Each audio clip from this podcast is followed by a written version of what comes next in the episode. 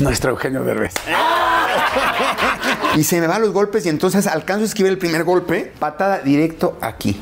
Se me salió un hueso hasta acá y la cara totalmente desfigurada. Ya habíamos terminado porque llegó un momento en que dije, no, esto ya no. ¿ah? Y en la última terminada se embaraza. Estás potentón, ¿no? No, no, sí, sí. Yo hasta, yo hasta me estoy haciendo para acá, ¿te fijas? Y empiezo a pedir chamba a, a- a Ernesto Alonso y a Valentín Pimstein. Nunca me dieron una oportunidad. ¿Cómo crees? Nunca. Flaquito. El programa se llama Anabel. Ya tendrás un día tu programa. No te sales del libreto porque aquí la chistosa soy yo. Y ahí es donde digo, no, pues no tengo futuro aquí.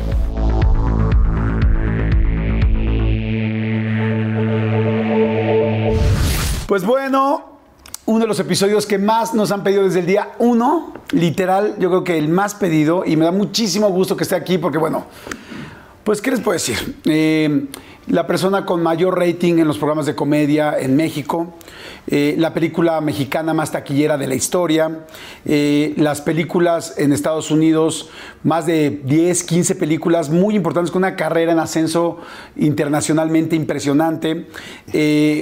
Acaba de hacer una película que se llama Coda, que tuve la oportunidad de verla, que está fantástica, la cual ya está nominada en los Globos de Oro, eh, que son las- la, la antesala de los Óscares, de los premios Óscar, y que está fantástico. También él ha tenido unas excelentes eh, eh, comentarios y críticas por su actuación, que estuvo preparándose, tocó piano, bueno, en fin, estrella, bueno, aprendió a tocar piano, estrella en la... mm, eh, en el Camino de la Fama, ¿cómo se dice? El Paseo de la Fama. El Paseo de la Fama de Hollywood.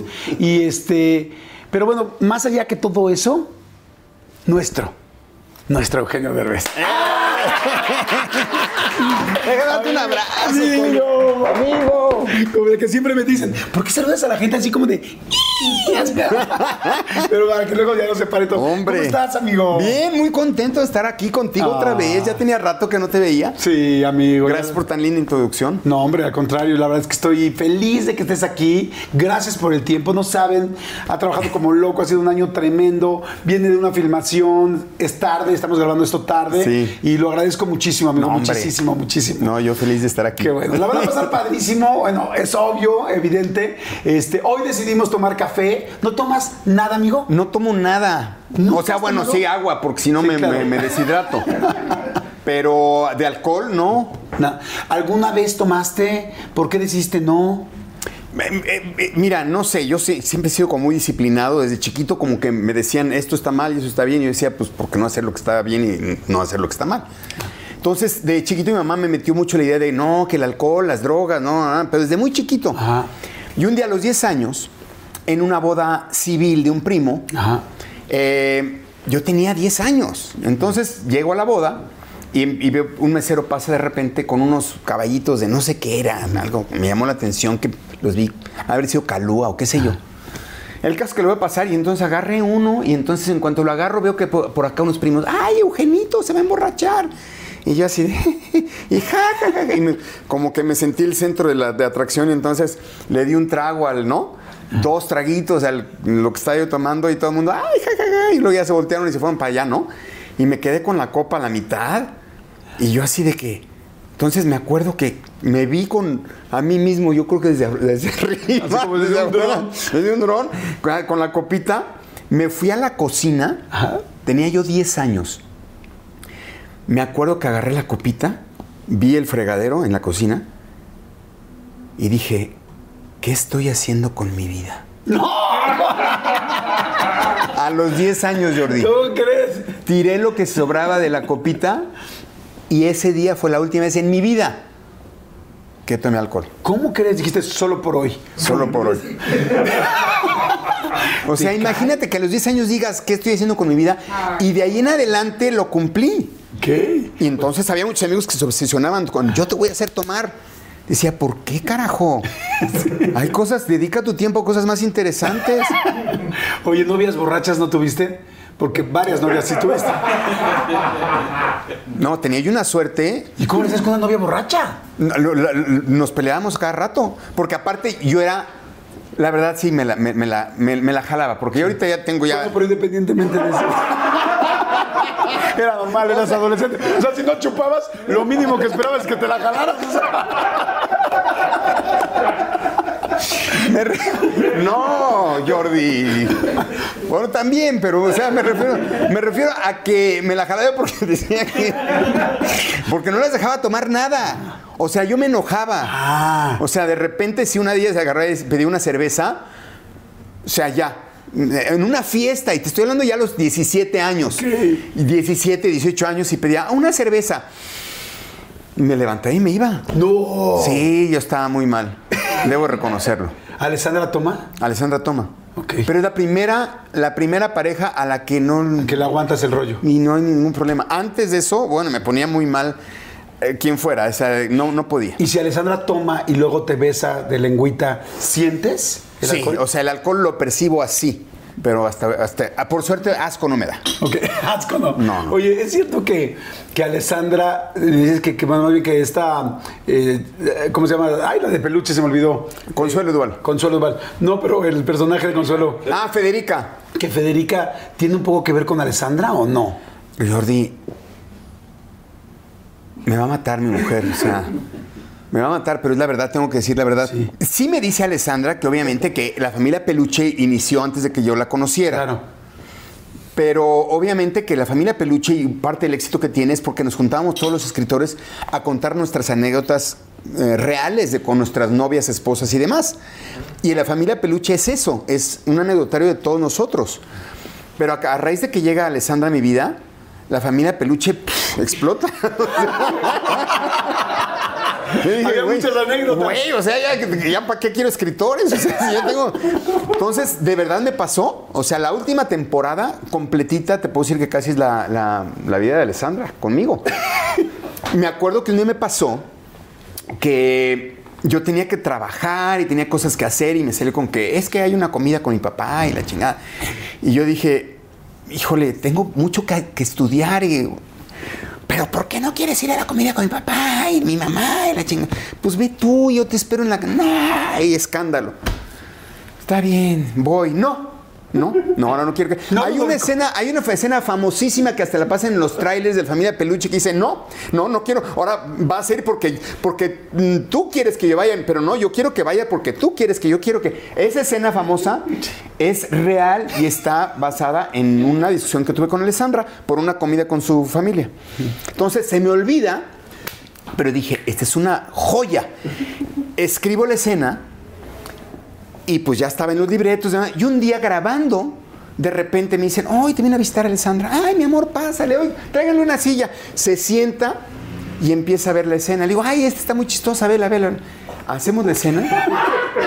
Todo el foro cagado de la risa. Es uno de los mejores capítulos de Familia Peluche. Ja, ja, ja, ja, ja, ja. Y yo así de, quedó padre, ¿verdad, mi amor? Con una jeta y yo. Digo, ¿pasó algo? Dice, esa escena es una discusión que acabamos de tener tú y yo hace tres meses. Pues sí, la verdad sí. Y la verdad es que muchas de la familia Peluche está basada en mi relación con Alessandra. Alessandra es Federica Peluche. Y yo soy, y dice que yo soy Ludovico Peluche. Está bien, lo acepto. Pero ella es Federica Peluche, la de verdad.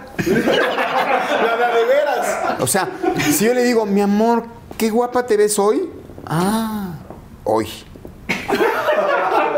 O sea, ayer me veía el nabo. Se me antojó tal cosa. Ay, aquí está un pastel. Ah, ¿quieres que engorde? No. Sí, no, está ¿Y cómo tú te cabrón. cuidas tanto? Sí, sí, sí, sí. No, es Federica Peluche. Mi vida es un, Sí. una maravilla. Estoy muy feliz con ella. Señores, pues bienvenidos. Somos muy felices. Así va a estar la plática, la vamos a pasar increíble. Tómense como siempre lo que ustedes quieran, cada quien acompañe. Nosotros decidimos un café. Salud, amigo. ¡Salud! Qué padre. Salud, ¡Salud! por Federica. No, Ale, te mandamos muchos besos. Y a toda la gente que nos ve en Centroamérica, en México, en Estados Unidos, hay muchísima gente, muchos latinos que nos ven en Estados Unidos. Gracias. Y a la gente que nos ve en otros países, muchas gracias. La vamos a pasar padrísimo con, con Eugenio. Oye, amigo, a ver, tu papá, este, Eugenio González Salas, publicista. Publicista. O sea, que era de los primeros publicistas en México. Primera agencia de publicidad en México, la ¿Cómo primera. crees? Él la inició con la primera agencia de publicidad en México, que se llamaba Publicidad Salas. Ok. Entonces, eh, y mi papá se quitó el González, porque es muy común, y se puso Eugenio G. Salas. Ok. ¿Y tú nunca fuiste Eugenio Salas? Sí, era un problema, porque en la escuela, o sea, yo soy Eugenio González Derbez, es mi nombre real. Tienes una hermana, Silvia Eugenia. Una hermana Silvia Eugenia, sí. ¿Cómo? No, ¿cómo es? sino- Tiene, tiene dos piernas, dos manos.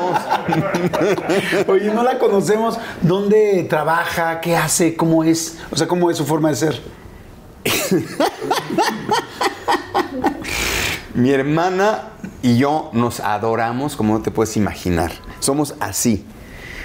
Y somos a la vez las personas más opuestas del mundo. O sea, tú nos ves juntos, nos entrevistas, nos tratas y dices, no hay manera que estos dos güeyes sean hermanos, no hay manera. Y cuando estaban chiquitos, ¿cómo te trataba? Porque dos años. Me trataba muy mal, me pegaba, me ordenaba, me decía lo que tenía que hacer.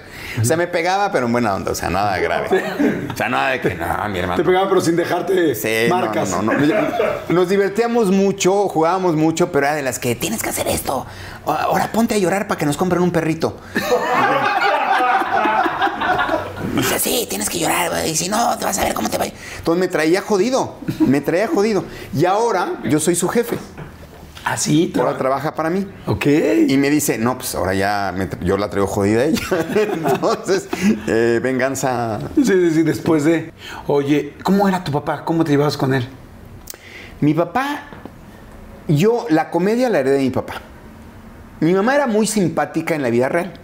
Lloraba todo el día en las novelas, pero en la vida real tenía muy buen humor. Pero el del humor era mi papá. Ok. Mi papá era un señor como de uno ochenta y tantos, muy alto, con una cara de pocos amigos. Todos mis amigos decían, no, me, le tenían pánico a mi Papá. Era un señor así como una cara así de enojón. Y era el güey más cagado que te puedes imaginar. Todos los, los chistes que decía y todo el humor que decía, lo decía serio. Siempre. Y eso era mucho más cagado. Claro. No se reía, serio. No se reía. Pero tenía una manera de ser muy especial. Por, te voy a contar una anécdota. Un día iba mi papá manejando en su Cadillac, ¿no? Tenía un Cadillac 57. Todavía lo tengo, por cierto. ¿Ah, sí? Sí. lo- lo- Paréntesis, ¿cuántos coches tienes? Porque yo me acuerdo que cuando te veía en Valle te veía un coche, luego otro coche, luego el chiquito. ¿Cuántos coches tienes? Tenía. te- es, que, es que me heredé lo- los de mi papá, Ajá. los clásicos, y luego he estado comprando unos minicoches. Ajá. Entonces, este, tengo junto con otro amigo, Ajá. entre los dos compramos como 15, entonces tengo como 18 ya. Ok. ¿Minis? Chiquitos, minis, los carros más chiquitos del mundo. Y esa es como tu colección. Sí. Los más de, de chiquitos. Si tú vas a un museo de Ripley, de, believe it or not, aunque usted no lo crea, en la puerta de cada museo en, en el mundo entero hay el coche más pequeño del mundo. Yo tengo uno de esos. Ay, qué padre. Y yo tengo un carro más chiquito que el carro más chiquito del mundo. ¿Cómo es eso? ¿Lo Bueno, mandaste en? Ripley no lo sé. No, no, no. Nada más hay tres. Entonces eh, está fuera del alcance de Ripley. O sea, ellos no, saben sabe. Que, que está mal su récord. su récord está mal. Yo tengo el carro que fue de el Shah de Persia. Fue el último dueño y lo, lo vendió en una subasta de Christie's. Y el caso es que lo tenía abandonado ahí, ¿no? El- lo, lo, lo lo- ¿cómo se llama? Lo subastaron. Ajá. Y entonces este, lo acabaron comprando en un museo en Atlanta. Y luego ese museo cerró y ahí en ese museo fue donde yo lo, lo adquirí. Guau, o sea que los vas persiguiendo además. Los voy persiguiendo. Y ese es el carro más pequeño que el más pequeño que el más pequeño del mundo. ¿Y si cabes? Es una, se llama, sí, sí, pero apenas, o sea, de hecho, no le he podido sacar nunca a la calle porque es muy peligroso, me puede, me puede pisar cualquier carro. Literal, es una avalancha, casi, casi. Es como una Registrada. avalancha con motor, pero con un registrado y nada más hay tres en el mundo. Wow, qué padre. Bueno, me estabas platicando entonces de tu papá. Venía en el Cadillac. Mi papá venía en el, ah, mi, ah, el, el sentido del humor de mi papá, así era mi papá. Venía en el Cadillac. Y yo venía con él, platicando, sí, que de repente se pasa un alto. Y entonces, un motociclista. Entonces yo, chiquito, y habré tenido como, igual, como 10, 11 años, no sé. Y yo, papá, eh, eh, la policía, un motociclista te paró. Ujú. Y entonces yo, orillo, se orilla mi papá, se estaciona. Y entonces yo, papá, el policía, papá, nos paró el policía. Yo ayer tomé calúa, pero te lo juro que no tiré. lo tiré y prometí no volver a hacer nunca. Entonces, pero mi papá no hablaba, no hablaba, era serio. Y entonces así de, "Ujú. papá, pero ahí viene el, policía en la motocicleta y, y que te pasaste el alto, papá. Y mi papá no me decía nada, ni una palabra así. Quieto. Llega el policía, mi papá baja el vidrio. En el momento en el que el policía se aparece en su ventana, mi papá se transforma. Me- Discúlpeme, oficial, me estoy zurrando, me estoy zurrando. Me pasé el alto, pero, pero- discúlpeme, oficial, disculpe. Y el oficial, eh, sí, sí, no, no se preocupe, pero me estoy zurrando, oficial. perdón. Sí, sí, sí, sí, váyase, váyase. Gracias, oficial, gracias, gracias. Rum, se arranca y otra vez.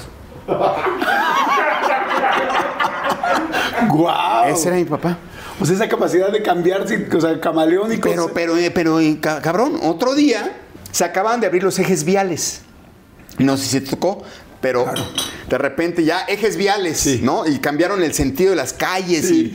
y entonces todo el mundo se metía por donde las calles de doble sentido ya eran de un solo sentido. Entonces mi papá y mi mamá se iban siguiendo. Mi papá y mi mamá se adoraban. Ok. Sí, se, hablaban muy bonito, nunca se peleaban. Bueno, todo mi papá de repente va, va siguiendo a mi mamá y de repente mi mamá se mete en un eje vial. En lugar de seguirse, se mete a la de- derecha y entonces ahí estaban los policías, acaban de abrir. ¡Ah! Luego luego la paran. ¡Eh! Sentido contrario y la chingada. Entonces mi papá agarra y se estaciona detrás de ella.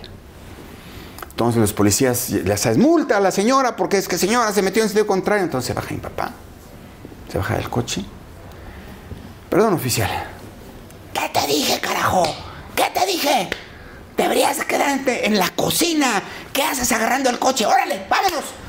A la casa. Mi mamá.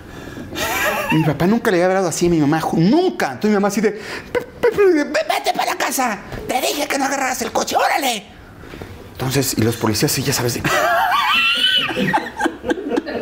Entonces mi mamá agarra y prende el coche y se va. Perdón, oficial. Ya ve, pinches viejas agarran el coche y me ven a más. No, no, no, señor, no, no, no se preocupe, no, tranquilo, tranquilo. Y se libra de la multa. Se arranca mi papá, la alcanza a dos cuadras, mi mamá llorando, llorando así, mi papá. Vieja, ¿qué tal actor soy? Y mi mamá le quería mentar la madre. Ese era mi papá. ¡Guau! Ese era mi papá. Nada más por, si- por librarse de la multa. Era muy cagado, muy cagado. Sí, pues oí. Este... Oye, y con tu mamá, por ejemplo, bueno, pues tan famosa, con tanto trabajo, ¿cómo te llevabas? ¿Cuál era la relación? Porque luego muchos hijos con actores pues, de ese nivel, este, como Silvia Der- Derbez, pues evidentemente es como. A veces no tienen tanto tiempo para los hijos. ¿Cómo era en tu casa? Mi mamá era una mujer que a las 3 de la mañana seguía despierta estudiando sus libretos porque se encargaba de... Teníamos unas muchachas que nos ayudaban, pero se encargaba, regresaba de grabar todo el día y en la noche les decía lo que había que hacer el día siguiente, enseñaba a cocinar a las muchachas, le ponía la ropa a mi papá, ella le ponía la ropa que se iba a poner mi papá el día siguiente, nos checaba las tareas, nos dejaba dormidos, o sea, a pesar de todo el trabajo que tenía mi mamá, nunca me faltó mamá. Wow. Jamás. Qué padre. O sea, tuve una infancia increíble. Y era yo apegado a mis papás así uña y mugre. Y no me separaba de ellos jamás. Entonces yo tuve una adolescencia muy, muy, muy extraña, muy absurda, porque no tomaba. Nunca fui a fiestas. Nunca fui a una disco. ¿No? No. Yo me la pasaba pegado con mis papás porque yo sentía que mi- mi- mis papás. Mi papá me, lle- me llevaba 45 años, era, o sea, la diferencia de edad era muy grande. Y mi papá le llevaba a mi mamá 17 años. Entonces, la verdad es que no. Sentía yo que, que mi mamá estaba de alguna manera un poco sola porque pues mi papá ya, era- ya sea, más grande. era más grande. Entonces se ponía a ver la televisión y mi mamá, ¿no quieres jugar a damas chinas? Sí, mamá. Entonces me quedaba a jugar damas chinas con ella. ¿No quieres jugar parcasé? Entonces yo era como que su compañero de, de juegos de mesa, de ir al cine. Mi papá no le gustaba ir al cine. Y entonces cuando me invitaban mis primos a, vámonos al club o vámonos de fin de semana, lo que sea, Es mi mamá. Decía yo, mi mamá. Y entonces me quedé toda mi adolescencia con mi mamá a jugar parcase y damas chinas. Soy muy bueno. ¿Sigues jugando parcasé? Sí, me- y me recuerda mucho a mi mamá. Entonces, yo, yo nunca fui a una discoteca, a un antro. Nunca fui. Fui, la primera vez que pisé un antro fue trabajando, grabando Cachún Cachún. Primera vez en mi vida, a los 21 años, que entré a un antro y dije. Entonces, imagínate, nunca tomé. O sea, perdí mi virginidad a los 21 años, Jordi. ¿Cómo crees? ¿Con la mamá de Aislinn? Con la mamá de Aislinn. No me digas. Sí, no, yo era by the book. O sea, por eso luego como que me reventé. O sea, no tuve, digamos que no tuve una infancia normal. ¿Por qué no eres un niño normal? Vivi. No tomaba, no, nunca tomé, nunca fumé, ni de adolescente me fui de reventón, no me iba a fiestas. Oye, ¿y, y ese, ese rollo no te, no te generaba bullying, por ejemplo, en la escuela, en la primaria o cosas así? Sí. Sí, me generaba- era yo, fui un niño muy buleado. ¿Por? Pues porque era muy tímido, porque era muy retraído, porque no, no tenía vida social. Era un. Mi mamá se. El día que me volví comediante, mi mamá me decía. ¿De dónde? O sea, mi mamá se preocupaba, este niño se va a morir de hambre, porque era yo un ratón inhibido, no me gustaba ir a fiestas, era antisocial, no sabes a qué grado. ¿Te decían apodos o algo en la escuela? Sí, me decían toda clase de apodos. Aparte era muy orejón. Dumbo, eh, eh, elefante, lo que tú, cualquier apodo de orejón, eh, mm, me molestaban con eso toda, toda mi infancia. ¿y cómo te defendiste? ¿O, o ¿Te pegaba o no? Con humor. Curiosamente ahí como que empecé a... No era un niño agresivo tampoco, ni tampoco me, me- me pegaba mucho, ¿eh? como que eh, se me resbalaba y le contestaba con otro apodo y ya. ¿Nunca te peleaste? Una sola vez nada más. ¿Y cómo fue? Una sola vez porque mi perrita, yo tenía una perrita boxer y un día este, mi perrita le mordió, iba un niño corriendo, uno de mis amigos, amigo, y le mordió el pie, se tropezó. Y entonces la agarró conmigo, ¡eh, su perro me mordió! eh". Y nos vamos a pelear. Y yo, yo que era un ratón, yo, pero, pero no me quiero pelear, no, pues nos vamos a pelear porque tu perra y la chingada. Habré tenido como 12 años. Y entonces, ya sabes, en la cuadra armaron el. No, se van a pelear. El güero se llamaba. El güero y, y Eugenio. Eugenio. Y yo no quería. Y no le quería decir a mis papás. Me daba miedo. Yo me- nunca me he peleado. No sé, no sé ni cómo. Nada. Y entonces, bueno, ya finalmente fue mi primera pelea. Me dijo un amigo: Te voy a dar un consejo. Da el primer golpe. Si das el primer golpe y le pegas fuerte, con eso ya lo hiciste. Y entonces yo así de. No me acuerdo que estaba así de. Y no me atrevía, no me atrevía. Y de repente, una, dos, tres, y di el primer golpe. Y gracias a eso, como que. ¿Y ganaste? Pues no, que. No, no, no gané, no se cayó, pues y seguramente pegaba yo del nabo. Y este. Me pegó un poquito, pero no pasó a mayores. Y ya, de ahí en fuera nunca más me peleé. Ah, bueno. No era peleonero, entonces nunca más me peleé más. Esa fue la única vez y, y estaba muy chiquito. Y la siguiente vez que estuve en una bronca de golpes fue el 21 de marzo de 1986. Tres días después de que nació Aislinn. ¿Qué pasó? Pocas veces he contado este capítulo, pero ahí te va. Yo siempre me ha gustado defender a los animales. Soy defensor de los perros y me metía a ayudar a, a albergues y demás. Y me- como que me entró un amor por los animales muy cañón. Y tenía yo 21 años, era yo jefe de manzana. Me acaba de volver jefe de manzana. De Narvarte. Del de la Narvarte. Y yo así me sentía muy importante porque soy el jefe de manzana, ¿no? Y, y acaba de nacer mi hija, tenía tres días. Pero resulta que a la hora que nace me da rubiola. Y me manda el doctor a mi casa y me dice, no puedes pararte por aquí, vete a tu casa, ni, ni- no puedes ver a tu hija. Entonces me mandan a mi casa y la rubiola lo que tienes es que se te inflaman las articulaciones y te duele todo el cuerpo y entre otras cosas. Me acuerdo que estaba yo acostado recuperándome la rubiola cuando llega mi, la muchacha de pasear a, mí, a uno de mis perros, un perro que había recogido en la calle. Y llega llorando. Y, digo, ¿qué pasó? Y me dice, es que los vecinos, unos vecinos nuevos, le echaron los perros a, al tripié. Se llamaba tripié porque le faltaba una patita. Entonces a mi pobre. pues así le puse, pues. y veo al pobre tripié, ¿no? Con su, man- patita manca y todo sangrado. Y me puse muy mal, muy, muy mal. Dije, y ya me habían llegado reportes de estos vecinos. Eran unos vecinos nuevos que yo no conocía. Acababan de mudarse hace un mes y ya me habían dicho varios vecinos, oye, estos señores tienen dos perros muy agresivos y se los avientan a cualquier perro que pasa. Total, a la hora que le pasa a mi perro, llega todo sangrado, dije, tengo que ir a hablar con estos señores. Soy el jefe de manzana y acaban de pasar este... Y es mi perro. Y es mi perro, tengo que ir a hablar con ellos.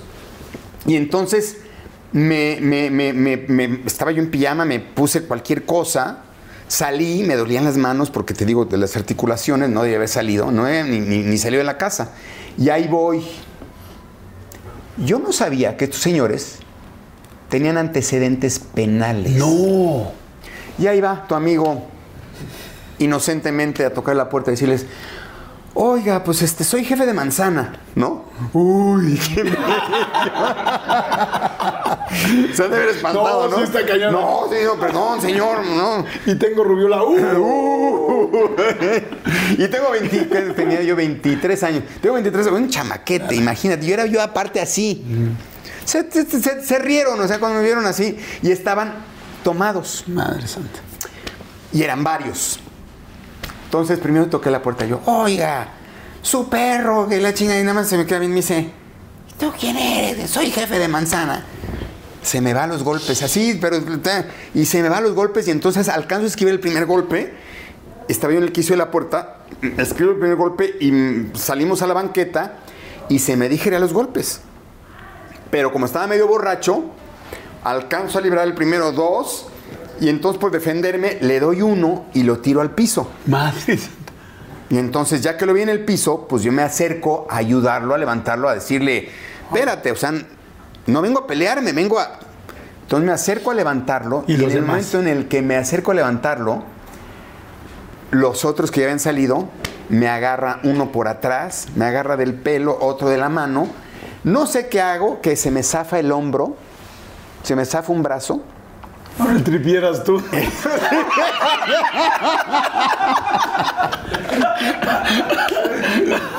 y entonces. Y entonces el que me tenía con el pelo de acá, agarrado del pelo de acá atrás, me baja la cara, así, y el que tenía enfrente me da una patada en la cara. No.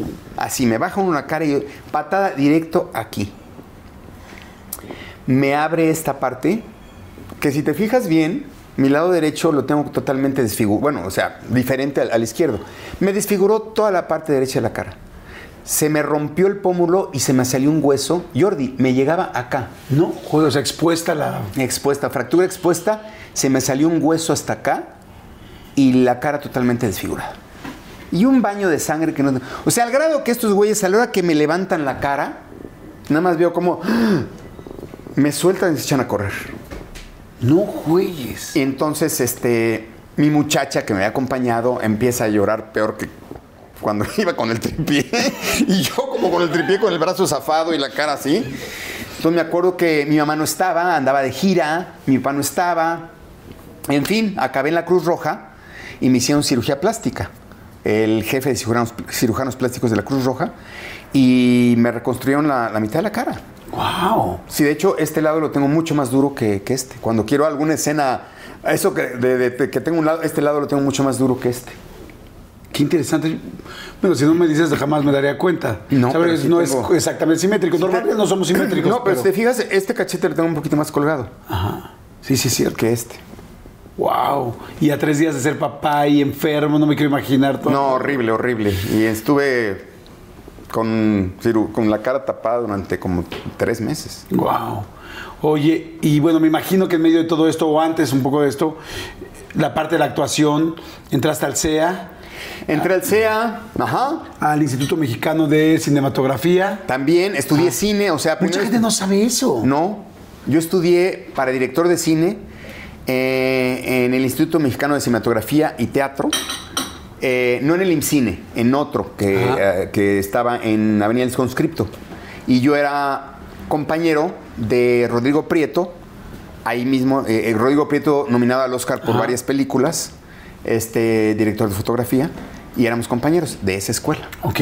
¿Y en el SEA te empezó a ir muy bien desde un principio? O sea, la gente te recibía, todo, o cómo fue? No, ahí te va. es que son puras tragedias, Jordi.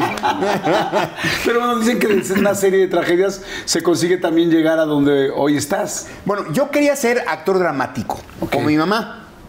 Bueno, llego a Televisa y empiezo a pedir chamba a, a- a Ernesto Alonso y a Valentín Pimstein, que eran los productores que más habían trabajado con mi mamá. Nunca me dieron una oportunidad. ¿Cómo crees? Nunca. Y me acuerdo que yo no quería que mi mamá me impusiera. Y me dice mi mamá, déjame decirle. decía, no, no, no, ellos saben, yo les voy a pedir trabajo. Y yo iba a pedirles trabajo y me mandaban al carajo. Yo ya no le decía a mi mamá porque no quería Sí, sí, sí, conflictuarla, y que- y que. ¿no? Pero me trataron, o sea, me trataron muy mal tanto Pimstein como Ernesto Alonso. Ok. Y fíjate lo que es la vida. Obviamente tú creces con esos rencores, ¿no? De Pimstein y de Alonso. Y después de que me trataron súper mal, me hicieron muchas majaderías. De, ni volteame a ver, ¿eh? De, de- de así de, oiga, señor, ajá.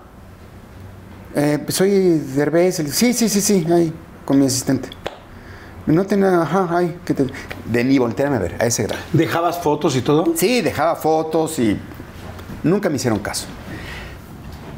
Cuando pasa el tiempo y me vuelvo ya conocido y empiezo a hacer mi programa, un día me encuentro a Ernesto Alonso. Y yo traía el rencor acá de... "Ah". Y me dice, Eugenio querido, soy tu fan, te ven tus programas. Y me empieza... Y me doy cuenta que tenía borrados todos esos... cap- Dije, no, no puedo creer que no se acuerde de... No se acordaba de nada, Jordi, de nada. Wow. Y ¿Le dijiste algo? No, nunca se lo dije. Porque me di cuenta genuinamente que... Que no se acordaba, que no lo había registrado en no ese lo había momento. registrado. Y para mí fue una gran lección. Porque de, de repente conoces gente y la tratas mal y no te acuerdas que la trataste mal. Llega a suceder. Pimstein no. Pimstein me lo encuentro cuando voy a hacer No Tengo Madre, la novela, y él me la iba a producir en algún momento dado. Y Que era esta de comedia, ¿no? Esta la de comedia, la primera que hiciste tú.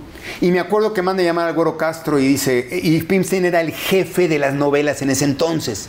Entonces cuando llama el Güero Castro dice, a ver, porque era chileno, entonces dice, a ver, mira, eh, este, el hijo de doña Silvia Derbez, eh, le ha ido muy bien en la comedia.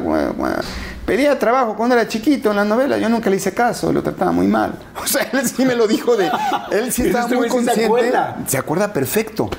Pero con un cinismo me lo dijo en mi cara. Me dijo, no, ni, ni le hacía caso ni nada. Pero pues ahora ya, míralo, a dónde he llegado. Eh, vamos a hacer una novela. Pero no, no fue fácil. Al principio, yo creo que lo que les pasaba es que decían, el hijo de doña Silvia ahora quiere ser actor. Cuando, ser cuando pesa el apellido y parece que se están imponiendo. Sí, me- y me pasó una vez con Gus Rodríguez. ¿Te acuerdas? Gus Claro. Rodríguez era uno de mis escritores. Y un día me dijo, oye, uno de mis hijos quiere escribir, lo puedo traer aquí para que sea uno. Y yo dije, ah. Y luego te y luego acordaste. dije, puta madre, ¿qué estoy haciendo? Ni siquiera lo, Lo mismo. conozco. Claro, lo mismo que hicieron lo mismo conmigo. que hicieron conmigo. Oye, que un día te encontraste tus fotos en un basurero. Sí. ¿Cómo? Las fotos que yo iba a dejar con los productores, Ajá. un día en un pasillo de Televisa, alguien, alguien vio que había unas fotos y dijo, oye, hay- unas fotos ahí en ese bote de basura. Y nos fuimos a meter varios del CEA a hurgar en, las, en los botes de basura y encontramos un friego de fotos de muchísimos actores. Y empezamos a esculcar y esculcar y esculcar. Y de repente en el ja, ja, ja, ja, ja, encuentro las mías. Mis fotos en la basura. Jordi, yo, yo muchas veces salí de Televisa diciendo, no me quiero dedicar a esto. O sea, yo prefiero vender pollos, vender camisas, pero ya no quiero seguir pasando por esas humillaciones. Y cuando salías así triste, ¿por qué regresabas? cuando iba yo a pedir trabajo y, y me encontraba con Ernesto Alonso, con Valentín Pimstein, con, oh, había un productor que se llamaba Francisco Burillo. Por si me está viendo. y este, yo era productor de novelas. Me acuerdo que un día le dije, señor Burillo, ¿cómo está? Aquí está mi foto. Y eh, sé que va a empezar una novela y, y va a hacer casting. Quería ver si puedo hacer casting. ¿Ya mejoraste? Porque si no, no tiene caso. Así me contestó yo. ¡Qué Así me fuerte! Entonces yo salí de Televisa de verdad diciendo, ya no, o sea, ya no, no quiero. Me iba, pasaban dos semanas, tres semanas y de repente era como que, no van a poder, no van a poder más que yo. Yo lo voy a lograr. Y volví a regresar. Pero, pero era muy duro, era muy... Hasta que llegó Anabel fue cuando mi, mi vida cambió. Llegaste, entraste a Anabel, donde, bueno, evidentemente Anabel era la protagonista, Anabel Ferreira. ¿Y qué pasó ahí? Por Antes de Anabel, este cachún. Esto fue a los 27 años. Todo lo, lo que hice anteriormente, pues eran básicamente estreadas en Mujer Caos de la Vida Real, La Telaraña, eh, tres capítulos en una novela, dos en otra, de- pero decir, eh, aquí está la carta, Sombra que pasa. sombra, ¿qué pasa? ¿Y, y en Anabel cómo se dio? Anabel un día, Rodolfo Rodríguez, que estaba ahí de actor de planta, me, él- él se enfermó y entonces alguien me dijo, oye, ¿no quieres venir a hacer un, un capítulo de actor invitado? Y yo, sí, ok. Ni por aquí sabía que yo podía ser chistoso, ni que, ni que era chistoso. Entonces voy y hago... profesionalmente porque en la escuela ya lo hacías. Pero, inconsciente, como Ajá. que no ligaba yo Sí. escuela con, ¿sabes? Y entonces llego a ser Anabel de actor invitado y de repente como que digo, ah, caray. Me siento como pez en el agua, me descubro que puedo hacer reír, me vuelven a invitar un- una segunda vez, me vuelven a invitar una tercera vez y en la tercera vez es donde me dice el productor Enrique Segoviano, oye, ¿te interesa ser actor de planta? Y dije, bueno, pues ya- ya he hecho varios personajes, pues, puedo hacer una planta, ¿cómo no? Encantado. y ya me quedé de, de- de- de- planta en, en Anabel. ¿Y por qué sales? Antes de Anabel yo, pues la verdad no, no- no- no sabía que tenía el, el don de la comedia. Y en Anabel me doy cuenta que incluso empiezo a improvisar y, y- y- y a Segoviano no le gustaba que se riera el staff. Era silencio absoluto en el foro. Y a mí me encantaba que se ríe el staff. Y yo decía, pero si se oye padre que se ríe el staff. Es como que le da frescura a la cosa. Entonces me Oye, te das proponía- cuenta cuando algo funciona. Y te das cuenta cuando no funciona. Entonces yo me proponía hacer reír al staff. Y entonces cada vez que me entregaban el libreto me, me decía, ¿cómo le hago para cambiarle algo chistoso y se rían? Entonces empiezo a tratar de hacer reír al staff. Por, ma- por maloso y por, y por probarme a mí mismo de que ahora les voy a hacer que se rían. Entonces los hacía reír, se reían, Segoviano los regañaba y yo me sentía como que, "Ah, voy bien. Bueno, pues resulta que un día me manda a llamar Segoviano y me manda a llamar Anabel. Y me acuerdo que en especial, me, me acuerdo que Anabel me dijo, flaquito, el programa se llama Anabel. Ya tendrás un día tu programa. Pero ahorita, aquí, el programa se llama Anabel, así es que Bájale no improvises, bájale. Y yo digo, pero, pero estoy tratando de hacer lo, lo- lo mejor que puedo. O sea, estoy tratando de hacer lo más chistoso que puedo. Atente al libreto. No te salgas del libreto porque aquí la chistosa soy yo. Y ahí es donde digo, no, pues no tengo futuro aquí. Y ahí es donde decido dejar a Anabel. Y estando en un, un súper momento del programa, a mí me está viendo muy bien, pero dije, aquí no voy a crecer. Y ahí es donde decido salirme de Anabel. Y lo sabía Segoviano, lo platiqué con él abiertamente, eh, porque me llevaba muy bien con él. Le dije, señor, aquí no voy a poder crecer, este, mejor me voy. Y me salí. Y, después de que me salí, empiezo a escribir al derecho y al derbez. A ver, vamos a hacer rápido un refil. Está interesantísimo. Gracias, gracias por platicar. Y es parte de la vida, ¿no? Y O es sea, parte de la vida. Y, y quiero y adoro a Anabel, la quiero muchísimo.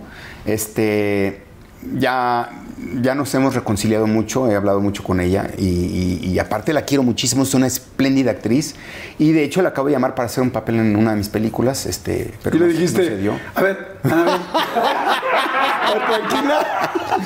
No, no pude, caray. ¿Sabes cómo se llama la película? Señores, vamos a hacer rápido un refil. No le cambien, no se muevan. Gracias por estar aquí. Si les está gustando, por favor, denle like, suscríbanse, por favor, que eso nos ayuda muchísimo. Y este, y seguimos. Pobre, no tiene que tomar nada del café. No, pues es que me No, pero traes- ya. Tómenle, cafecito. Cafecito. Por favor, este, suscríbanse al canal para que les podamos avisar y activen la campanita que funciona mucho. Refil, vayan a hacer pipí, por lo que quieran y regresamos. Pero a ver, ahora me quiero ir una- un poco a la parte personal. Hace rato me decías, perdí mi virginidad con la mamá de Aisley, ¿no? Con Gabriela Michelle. Ajá. Viví una infancia poco común, porque era, te repito, muy apegado a mis papás.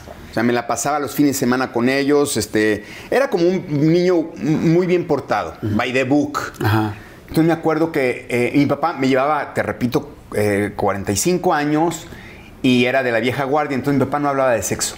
Ok. Nunca hablaba de sexo. Nada más hablaba, o sea, era, era un tema tabú en mi casa. Punto. Entonces mi mamá es la que me tenía que hablar de sexo. Mi mamá. Entonces para mi pobre madre, pues le costaba trabajo hablar con el hombrecito de la casa porque pues era, esa era chama de mi papá. Y mi papá nunca, nunca quiso tocar el tema. Entonces, eh, te lo digo porque mi, mi- mi- una vez que de chiquito, que una vez le, pregunté a mi papá que, que por qué. ¿Qué me, papá? ¿Por qué se pone? ¿Por qué se pone duro? Bueno, pues puta madre, así me acuerdo que fue de. No sé de eso, no se abre la mesa. Mire", Y yo, pero, pero es que cállate. Y, y mi papá. Óigame, no. Óigame, no, óigame. Y este. Era tabú, era un tema que no se tocaba en mi casa. Entonces mi mamá cuando me trata de explicar todas estas cosas del sexo, Jordi, era el fracaso más grande. Mi mamá Ay, era la peor explicando esas cosas. Y yo, que era un niño súper inocente, con una imaginación muy desbordada, mi mamá me decía, tu papá sembró una semillita. Y en mi cabeza yo decía, Chinga, pues no. Puta madre, pues aquí vivimos en un departamento. El único lugar en donde hay una maceta es en la terraza. Entonces, en mi cabeza, mientras mi mamá me contaba eso, yo me imaginaba a mi papá y a mi mamá saliendo a la terraza, de ahí de la diagonal San Antonio en el Narvarte. Y, y- y- y mi papá con mi mamá diciendo, vamos a poner la semillita en la, en la maceta. Para que nazca Para que nazca Eugenio. sí. Entonces- y entonces tu papá puso la semillita y así naciste tú. Y me acuerdo que acabando de decir eso mi mamá, fui a la terraza a buscar en las macetas dónde chingados estaban las semillitas o de dónde había nacido yo. A ese grado, Jordi. Y yo decía, claro, los niños, o sea, mis papás salen en la terraza y aquí es, aquí es donde se hacen los niños, en la terraza. Y quizás sí le ponían ahí, pero. pero, pero no en la maceta. Pero no en la maceta. No, güey. Así era. Bueno, te voy a contar una anécdota que estaba peor. Mi mamá, como era la encargada de hablar de sexo, me decía, no se te vaya a ocurrir nunca, jamás faltarle el respeto a una mujer, ni, ni, ni, ni, la vayas a desvirginar, ni nada, nada, nada, nada, nada, nada. No vayas a desgraciarle la vida a una de tus novias porque le vas a destrozar la vida. No te vayas a meter con ninguna de ellas hasta que te cases. Total, a los 15 años empiezo a crecer, me- un día me cambio el peinado y una niña me dice, "Ay, no te ves tan mal con el peinado para atrás, porque era yo de flequito siempre. Entonces ahí mi primera novia, ¿no? Me hizo como sus calzones, pero empiezo a salir con ella. Y entonces, pues ya sabes, empieza la acá.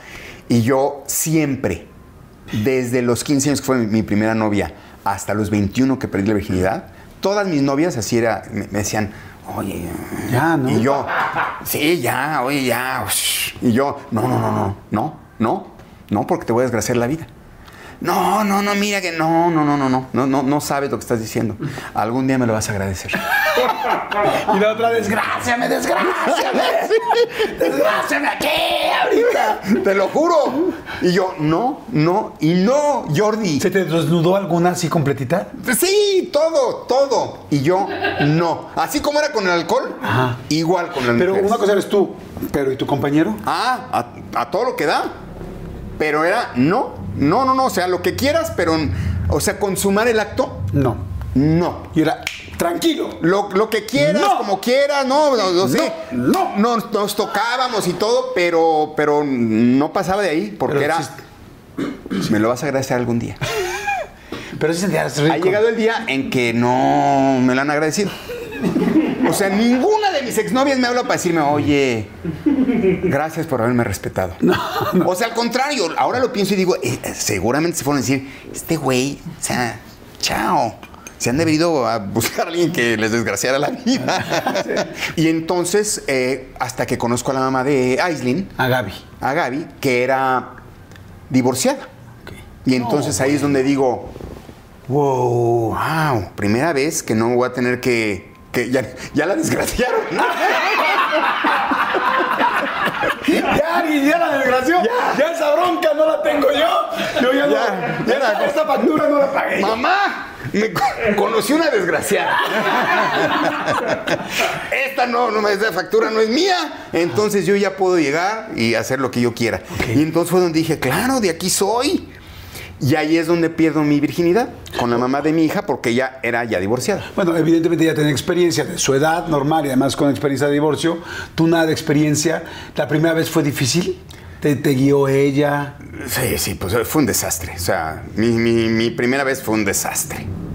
Porque pues no tenía la... Imagínate, tenía 21 años, no tenía la menor idea, tenía... No, no, no, un desa- desastre. Pero luego le, pero le aprendí rápido. Como verán, Como pudieron ver. como pudieron ver, un buen alumno. No, no, y bueno, luego aprendí te yo. desquitaste, ¿no? Y entonces, pues sí, pero, pero traía yo muy mala información. O sea, vaya, te voy a no, es que no terminé de contarte la anécdota. Para que veas mi mamá cómo me explicaba las cosas. Me, me dice mi mamá, en algún momento de mi vida, no me acuerdo ni a qué edad habrá sido, pero ya de adulto, quizá a los 18, quizá a los 20, quizá a los 20 tantos, qué sé yo. Un día me dice mi mamá, hijito, cuando estés nervioso, en la regadera, échate agua fría. Ahí. Y yo, ok, ok. Corte A, esto es real, Jordi. A los 20, 25, 28, 30, a los 30 años, Jordi. 32, por lo menos. Cada vez que tenía yo un estreno de teatro, cada vez que ya tenía una junta con algún ejecutivo de Televisa, cada vez que tenía yo algo importante, ahí tienes a tu amigo en la regadera. En la mañana, así, bañándome, puta, hoy tengo cita con Azcárraga, no mames, hoy me van a dar mi programa, la chingada. Ay, qué nervioso. Ah, mi mamá me dijo que. Y ahí me tienes. Y vamos a la junta. En serio, o sea, sí, claro, no entendías. Lo hice durante años, Jordi. Durante años. Hoy tengo estreno de teatro, no mames. Ay, mi mamá, mi mamá. Ay, chingada. Oh. Y me iba a mi estreno de teatro. Obviamente nunca me funcionó un carajo. A los 32 años, en, en, en casa de mi mamá, un día viendo la tele, cenando y la chingada, le digo, no sé qué sale al tema, le digo, oye mamá, por cierto, esa técnica que me dijiste de los nervios, la verdad es que nunca me funcionó. ¿Qué técnica, mijito? Ay, mamá, pues esta de que cuando yo tuviera eh, nervios, cuando estuviera nervioso, me echara agua fría ahí. Y estrenos de teatro y juntas y nunca, mm, no se me quitaban los nervios. Ay, mijito. No, mijito, yo me, yo decía que cuando estuvieras nervioso. Yo, ¿cómo que sí? O sea, cuando estuvieras, pues ya sabes, cuando, cuando ves una, una mujer y te pones nervioso. Le digo, "Ma- no mames, mamá, tengo 32 años. Y me he echado agua fría ahí cada vez que tengo una junta, un estreno de teatro. ¿Por qué no me dijiste, hijo, cuando andes de caliente, échate agua fría ahí? Y aparte esa técnica ni funciona, mamá. Esa es para los perros. Para separarlos. Separa, échenles agua. O sea, imagínate mi, pobre, mi pobre madre diciéndome, cuando estés nervioso, o sea, cuando estés caliente, échate agua fría. Esa era mi mamá. Pues Ay. obviamente llegué muy mal informado Claro. Ahora, sí a mi vida sexual. ¿Cómo fue cuando te dijo estoy embarazada? Yo tenía 23 años. Y, y la verdad es que nos llevamos muy mal. No nos llevamos nada bien. Y cuando me dice estoy embarazada, yo sentí que se me acabó el mundo. Dije, mi carrera, mis sueños, todo, hasta aquí llegaron. Se acabaron. Y me apaniqué. Y le dije, no, no quiero, no quiero ser papá. Y entonces ella me dijo, vete, no quiero volverte a ver, yo voy a tener a mi hija, no quiero saber nada de ti. Y yo le decía, pero a ver, yo no quiero tener un hijo, yo no quiero eh, que ande un hijo mío por ahí, o sea, no, no quiero ser papá. Y yo estaba aterrorizado, yo no quería ser papá, ella sí, nos peleamos todavía aún más, acabamos separándonos. Luego medio regresé cuando la niña nació, intentamos medio regresar, porque no quería yo dejar, o sea, yo tenía muy claro que no quería dejar un, un hijo, una hija mm, por ahí regado. Yo quería hacerme responsable. Y, y regresé, pero no tenía yo en qué caerme muerto, era estudiante, estaba yo eh, estudiando cine en la escuela de cine, mis papás me mantenían, vivía yo con mis papás. No tenía la menor idea de qué era trabajar. ¿Le dijiste a tus papás, eh, está embarazada Gaby? Sí. Y se pusieron muy mal. Mi papá sobre todo. Mi papá casi, casi nos dejamos de hablar. y mi mamá como que lo entendió mejor, pero pues tampoco estaba de acuerdo. Y me acabé, me acabé yendo a vivir con ella un tiempo. Lo intentamos, pero no funcionó. Eh, Aislinn, independientemente, es una mujer muy linda. Estaba tan bonita de chiquita. Ah, Era una preciosidad. Y obviamente ha sido mi mejor maestra, Aislinn. Y la cosa más maravillosa que me ha pasado. De hecho, en la película de No aceptan devoluciones, la película se llamaba No aceptan devoluciones, y había una frase que decía, eres lo mejor que no, eres lo mejor que no quería que, Es lo mejor que no quería que me pasara. eh, eres lo mejor que no quería que me pasara. Esa frase es mía. Yo se las, se las di porque la quería poner en la película, porque era como uno, era, era una especie de homenaje a Aislinn. Porque siempre me sentí culpable y, yo, y nunca se lo he ocultado de esta historia de que me agarró muy chavito. Yo no entendía lo que era la paternidad y me, me espanté y no quería ser papá. Pero Aislinn se convirtió en lo mejor que no quería que me pasara. Wow. Uno me mandó a trabajar desde muy chavito, entonces yo, para lograr mantener a Aislinn y para lograr sacar algo de dinero, trabajé de limpiaparabrisas. ¿Cómo crees? No sabía Sí, eso. Sí. lo- lo- eh, trabajé muy poco tiempo porque no era bueno. O sea, realmente intenté y, lo- y de hacer una desgracia con los parabrisas. Y luego hubo... ¿En una esquina? En una esquina, en Insurgentes. En Insurgentes y División del Norte. Ahí estuve un, un tiempo. Luego lo dejé porque la verdad es que no sacaba muy buena lana y no era bueno para limpiar los parabrisas. Y, y empecé a pedir trabajo de mesero. Y ahí me fue muy bien. Como que mesero sí dije, ah, aquí es lo mío. Entonces trabajaba yo de mesero, pero me acuerdo que a ese, en ese entonces de repente salía una que otra telenovela y una vez en una fiesta, eh, porque era yo mesero de fiestas particulares, no de restaurante, era mesero de fiestas particulares. Otro nivel. Otro nivel, no, no. y entonces me acuerdo que en una fiesta particular de repente me dice una señora, ¿qué, tú- qué- qué tú no eres el hijo de doña Silvia Derbez? Y puta, se me cayó la cara de vergüenza. No sé por qué, pero me dio vergüenza de que... Y yo, este, sí, sí, sí. ¿Y qué haces trabajando aquí de mesero? Y yo, no, es, estoy, este, es, es para un papel de una telenovela. Eh, entonces, como yo voy a ser actor con mi mamá, entonces me estoy preparando para una... Ay, no me digas, sí, pero nadie debe saber. Y entonces, Toda la fiesta la señora era, Eugenio. ¿Cuál? O sea, estaba yo ganándome la lana para mi hija. Pero trabajé de mesero un buen... Ahí sí fueron como seis, ocho meses.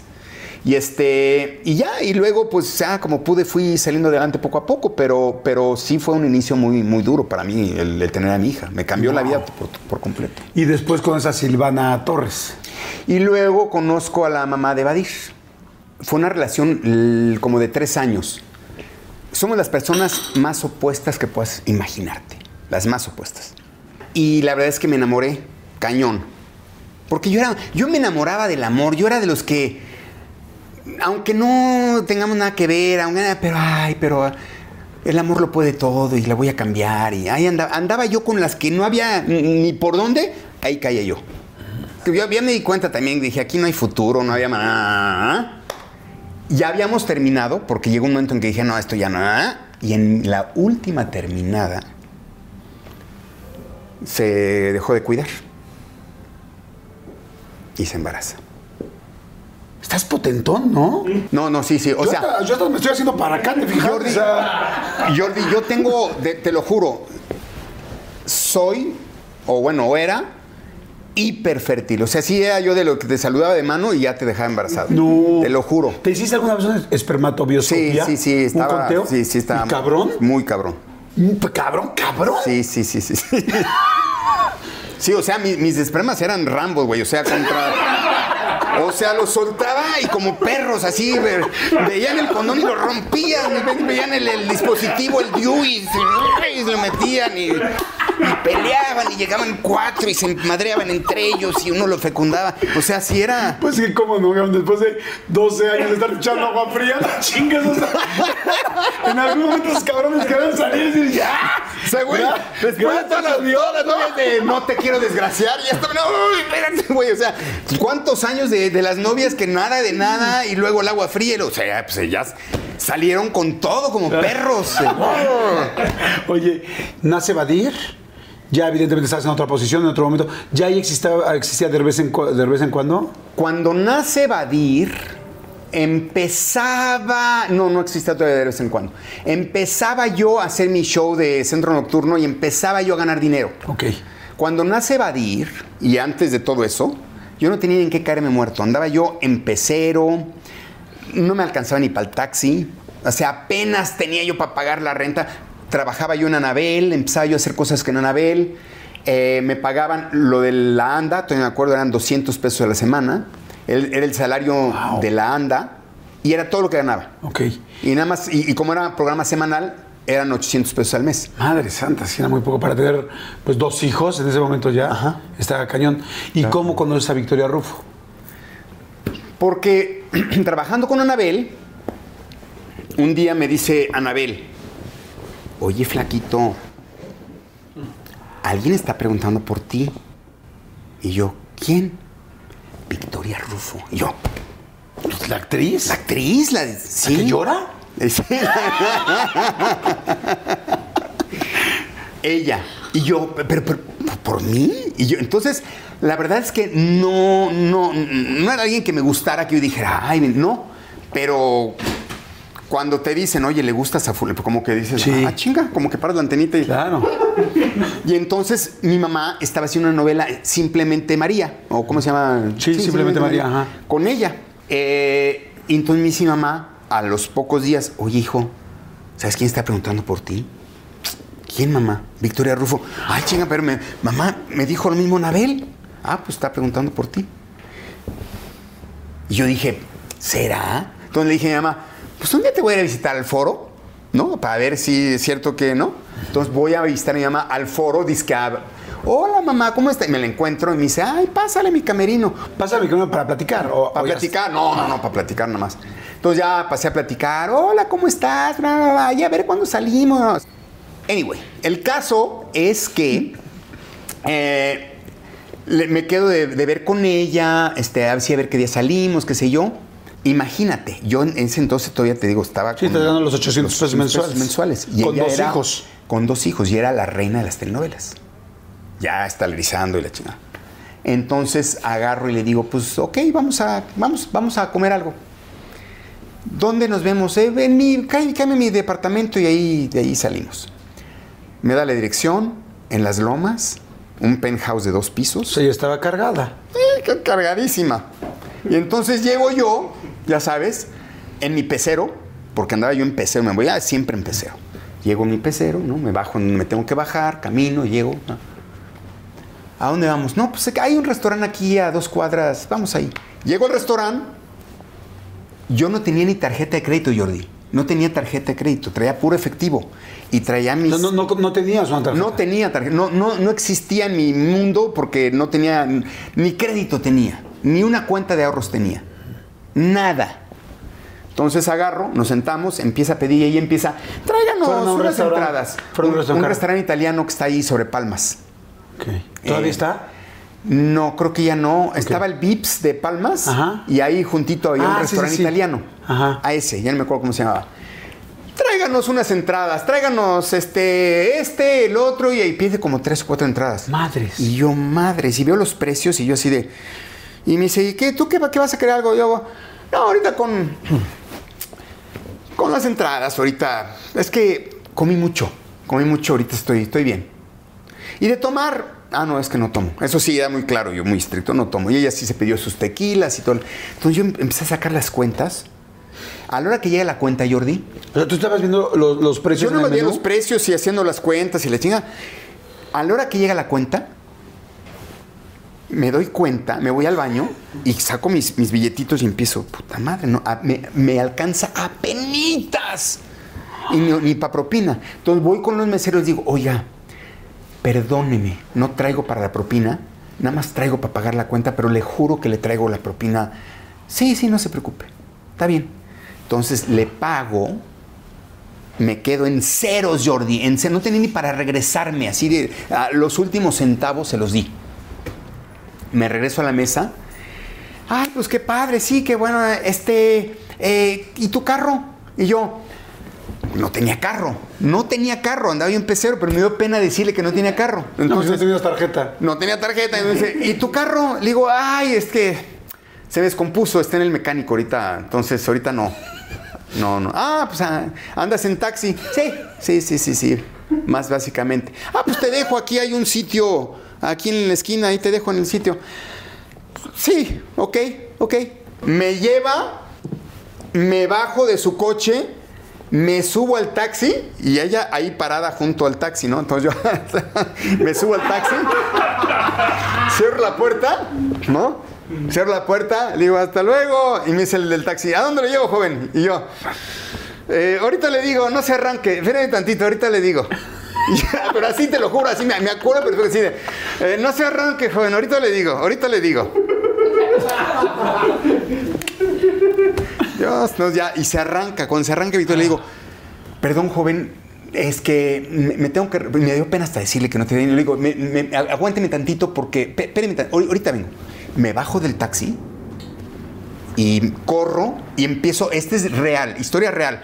Me bajé, fui a la esquina de periférico, no sé qué. Empecé a talonear así de, oiga, no tiene que me preste para una llamada telefónica. Pedí dinero para, una, para hacer una llamada. Le llamé a un amigo para que me fuera a recoger. Porque no tenía ni para regresarme en el pecero. No juegues. Y dije, esta mujer está fuera de mis ligas, no hay manera de que yo salga con ella, no hay manera. ¿Y luego? Y no salí con ella.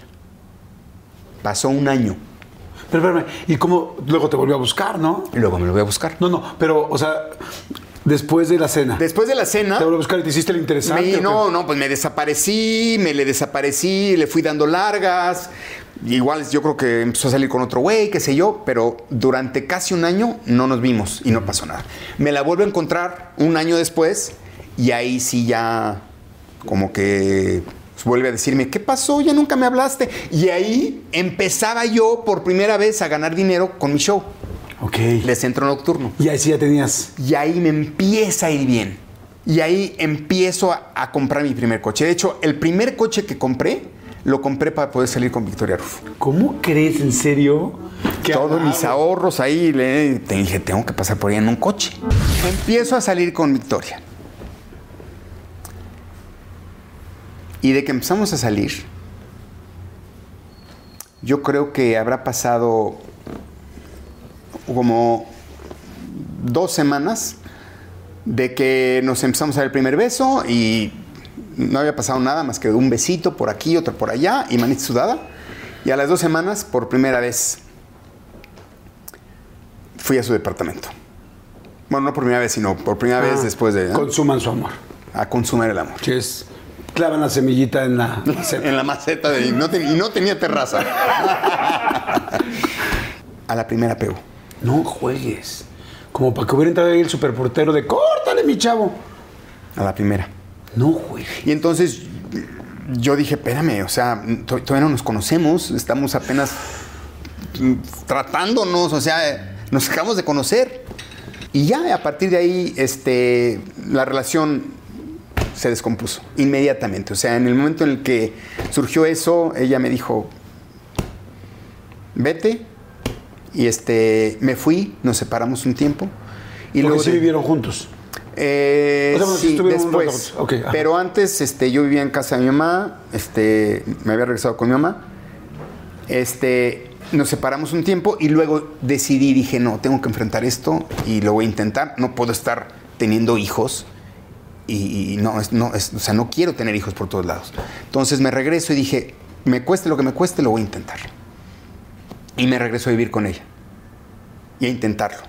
Y entonces me dice, oye, y esto lo voy a contar porque es un tema que de verdad me puede mucho, me duele mucho, porque he cargado con esto toda la vida. Hasta la fecha, todo mundo, siempre que hablan de una boda, me dicen, sí, como tú y tu boda falsa. Y es algo que, debo contarlos. Le dije una vez incluso, cuando me iba yo a casar con Alessandra, hablando con José Eduardo, le dije, algo me dijo del regalo de bodas y le dije, quiero un regalo de bodas. Quiero que hables con tu mamá. Y quiero que le digas que por favor diga la verdad. Es todo lo que quiero. Ese es mi mejor regalo de bodas, tuyo o de tu mamá o de quien quieras, pero dame ese regalo de bodas. Díselo. Y además si no lo hace un, día, de verdad voy a hacer algo para... Y, y la voy a exponer y no lo quiero hacer. Habló con ella y dijo, no, no lo voy a hacer. Y hasta la fecha no lo ha querido hacer. De que fue la verdad. Mira, lo que pasó, te voy a explicar qué fue lo que pasó.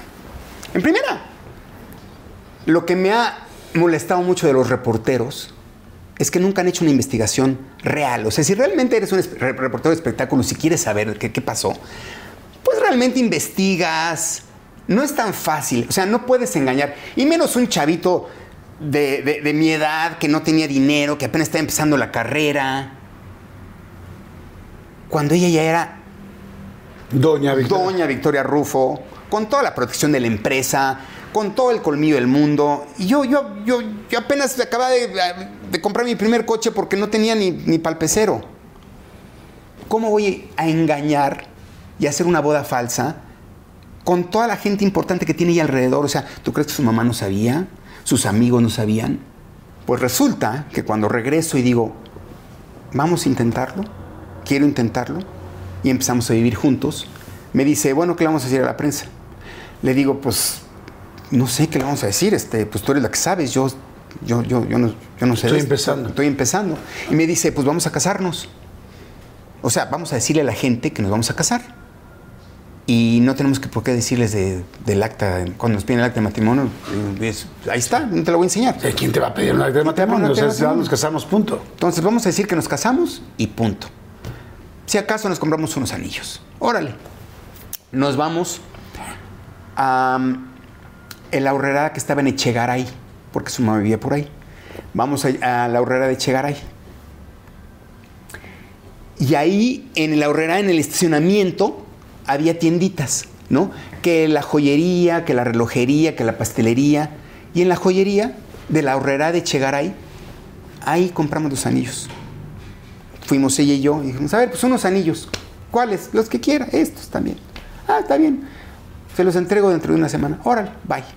Nos vamos. A la semana yo dejé mi teléfono, me marcan. Ya están sus anillos, joven. Ah, ok. Y entonces yo en un acto romántico, me acuerdo que estaba ayudando todavía mi, mi- mi show, llego con Luis Ernesto y le digo, oye, ya me entregaron los anillos, pero pues no quiero llegar así típico de, eh, oye, aquí está el anillo, ya, ya te llegó, ya me lo de la joyería. Y se lo dije, no, se me antoja hacer algo más romántico, pero no sé qué hacer. Ay, pues ¿por qué no hacemos un, por qué no haces algo de sorpresa, una, una fiesta? Entonces empiezo a pensar y digo, ¿y si hacemos una fiesta, pero que sea como tipo boda y hacemos este, pues pues eso, una como boda, una fiesta de, disfraces tipo boda, y ahí le entrego el anillo y hacemos una ceremonia padre. Órale, hablo con, con su familia, su familia lo sabía perfectamente. Le dijeron, oigan, le quiero entregar el anillo a Victoria, pero en lugar de entregárselo así, ¿eh? le quiero hacer como si fuera una boda. Ah, perfecto. El- mi representante en ese entonces me dice, oye, ¿y el vestido de novia? Ah, ¿por qué no teníamos vestido de novia? Y me dice, pues te presto el de mi mujer. Pero su mujer era tres tallas más que el de Victoria. Le dije, no importa, tráete el vestido y le ponemos masking tape. Amarramos el vestido con masking tape. ¿Y qué vamos a pedir de menú? Hamburguesas y pizzas. Perfecto. Oye, ¿y el padre? ¿Quién va a ser el padre? Este, pues, ay, pues, ¿quién será? Pues, este... A ver, tú, fulano. Marcial Casale. Yo sí te doy nombres porque yo sí tengo la verdad en mi boca. Marcial Casale es un actor que lo puedes... Anda en- haciendo muchos, ahorita se está trabajando mucho. Y él te lo puede decir. Marcial Casale trabajaba conmigo en mi show de centro nocturno y él era el, el que ponía el sonido, cargaba las cosas, era como nuestro técnico. Y Victoria lo conocía perfecto. Es como si tu novia conoce a tu productor aso- asociado. Sí, jugamos a que. y entonces dices, a ver, güey, tú te, te toca disfrazarte, tú te vas a disfrazar de padre y este y tú vas a hacer el no sé qué y tú vas a traer el vestido y tú vete por las cocas. Y Marcial agarra y dice, ok. Victoria lo conocía de años, años, sabía quién era perfectamente. Invité a Héctor Almada. Héctor Almada es el, El manager de Yuri, Mijares, de sí. Mijares. Héctor te puede contar esta historia y te la puede corroborar. Él sabía perfectamente bien que era una fiesta para darle el anillo a Victoria. Entonces la mando citar, este, le hago la sorpresa, eh, invité a unos, uno- unos que otro cuate en el hotel Presidente Chapultepec y le digo a Victoria, oye, pues tengo una cita, acompáñame y luego nos vamos a comer, pero es que es con, me quieren para una campaña de Pepsi muy importante y necesito que me acompañes. Y de ahí ya nos vamos. Órale, órale. Nos llegamos al lugar, me la llevo con engaños y había una terraza hasta arriba del presidente Chapultepec y la, la llevo ahí. Y entonces salimos al lugar donde estaban todos los invitados y con una grabadora pusieron la marcha nupcial. Y entonces llega esta mujer y ve a todos sus amigos y así de, ¡ay! ¿Qué hacen aquí? ¡Sorpresa! ¡Ay! Ja, ja, ja, Llega mi representante con el vestido, le dice, vestido de novia. Se lo pone con los trae, ella ven- venía con sus jeans, se mete en el vestido de novia, se lo pone, se lo amarramos con masking tape porque le quedaba gigantesco, se cagó de la risa, ay, pero me queda muy grande, sí, pero es para que ¿eh? se amarre el vestido de novia, este, eh, llega Marcial Casale, este, no se sabía, pues no, no es un padre, nada más este, señora, señor, estamos aquí reunidos para la, mm, celebrar este unión de acepta por esposo. Así, pues, ¿qué más vas a decir? Sí. Al señor Eugenio, sí. Acepta a la señora Victoria, sí. Los declaro marido y mujer, póngale el anillo a la boda. Se pone el anillo, aplauso, nos comimos unas hamburguesas, de ahí nos bajamos, nos fuimos en el Cadillac de mi papá, que es convertible, por todo reforma, con los invitados detrás. Nos fuimos de ahí a un McDonald's a acabar de celebrar. Y de ahí al siguiente año era el tema en todas las fiestas. Victoria, ay, Eugenio, ¿qué crees? El día, o sea, le decía a todo el mundo, Eugenio, ¿qué creen que me hizo? Me entregó el anillo y me hizo pa, pa, pa, pa, pa, pa, pa, y todo el mundo, ay, en serio, ay, no puede ser, qué lindo, qué detalle. Bueno, y te has de ver muerto, no, divino, porque, eh, y su, el Cadillac y la fiesta, todo divino, y, y- siempre todo lo era lindo, todo era lindo, padre. algo divertido. Cuando nos separamos, Victoria y yo, quiero suponer porque esto no lo sé yo, pero quiero suponer que el abogado le debe haber dicho, oye, este, ah, porque ella me demandó y me- me- no me dejaba ver a José Eduardo y me, quería, me quitó la patria potestad de José Eduardo. Entonces yo creo que en el pleito, buscando, le hubiera dicho, y bueno, ¿y cuándo se divorciaron? No, pues nunca nos divorciamos. Pero yo leí que se casaron. Ah, bueno, sí nos casamos, pero. Pero pues no, no, no nos casamos. La verdad es que nada más eh, me entregó la- el anillo en una disque boda. ¿Qué- qué- qué- ¿Cómo que disque boda? Sí, una boda, pero que en una fiesta. De ahí lo agarró. Lo vamos a demandar por daño moral diciendo que te engañó. Madre santa. Y entonces cuando me llega a mí esta noticia, yo no lo podía creer. Yo dije, ¿quién se va a creer? O sea, ¿quién en sus cinco sentidos va a pensar que, que puedes engañar a, a una persona? O sea, puedes engañar a una persona que no tiene cultura, de acuerdo, pero, pero a Victoria Rufo, por Dios santo. Entonces yo me acuerdo que en el juzgado yo veía a Héctor Almada y le decía, Héctor, ¿Y? ¿es en serio? Me decía, y te lo puedo contar él. Me acuerdo que un día me dijo, Eugenio es mi comadre. Le digo, Héctor, me vas a quitar a mi hijo. Me vas a quitar a mi hijo. ¿Es en serio? La siguiente audiencia, Héctor se salió. Dijo, no puedo con esto. No puedo estar en medio de, este- de este- de esta, de esta bronca. Él lo sabe. Entonces a mí me enojaba mucho que los medios dijeran, decía, si, les- si tengo las pruebas, o sea, ¿por qué los medios no investigan un poquito más? Y Marcial Casel ahí está, ahí está Héctor Almada, ahí está, bueno, Luis Ernesto ya no vive, este, su familia seguramente pues no va a hablar, la de ella. Y, pero es eso, era una fiesta para entregarle de una manera romántica los anillos en lugar de aventárselos y decirle aquí están. Wow. Y he cargado con eso y hasta la fecha nunca, nunca había platicado la historia así completa como estoy platicando ahorita. Wow, pues yo te agradezco mucho que lo platiques. Nosotros siempre tenemos, bueno, yo siempre tengo el objetivo de cuando platico de, pues de no juzgar nada, pero sí de conocer las cosas, ¿no? De saber qué pasa, ¿no? Estoy seguro que mucha gente que quizá tenía, oye, eres una persona extremadamente querida, igual que evidentemente Victoria, y, afortunadamente vemos tu vida, pues feliz, con Aitana, con Alessandra, con tus cuatro hijos, que eso es algo precioso pero no sabíamos todo eso. Entonces es muy padre también que la gente sepa, ¿no? Y, te digo, no se trata de juzgar en qué momento se hizo no. Me duele lo que la situación, el tiempo que la has cargado, pero lo que más me duele es lo de estar lejos de José Eduardo. No. Güey. Porque yo que soy papá, Eso es lo que más me dolió. Lo, lo que más me dolió es que me quitaran a mi hijo. Porque me quitó la patria. O sea, yo, yo cuando llegué con el juez, me dijo, te están demandando por, por daño moral. Y me dice, te puedo quitar varias cosas, pero no, no te puedo quitar lo de la patria potestad. Entonces me, me condonaron los, lo del daño moral, de la boda falsa, pero, pero la patria potestad no me la, me, me la quitaron. ¿A quién le quitas la patria potestad? O sea, necesito ser un narcotraficante, Sí, un un, mal padre, asesino, o un verdadero mal padre para que te quiten la patria potestad. Me la quitaron, Jordi. ¿cuánto tiempo no viste a José Eduardo? Pues lo dejé de ver como a los siete años, más o menos. O sea, digamos que de los cinco a los siete lo vi muy poco, porque no tenía mucho acceso. A los siete ya no me lo dejó ver. Y de ahí para el Real fue muy complicado. O sea, de los siete a los 12 quizá, prácticamente no tuve contacto con él. Me lo tuve que robar de, de la escuela. A mí lo que más me angustiaba era que mi hijo no supiera que lo había abandonado. Sí, que él supiera que, oye, estos, decía- estos problemas de adultos no tienen nada que ver contigo. Exacto. Y, y eso me, me- me quemaba. Me gasté todo mi dinero en abogados. Y no podía. Me, me robé a José Eduardo un día de la escuela. A escondidas.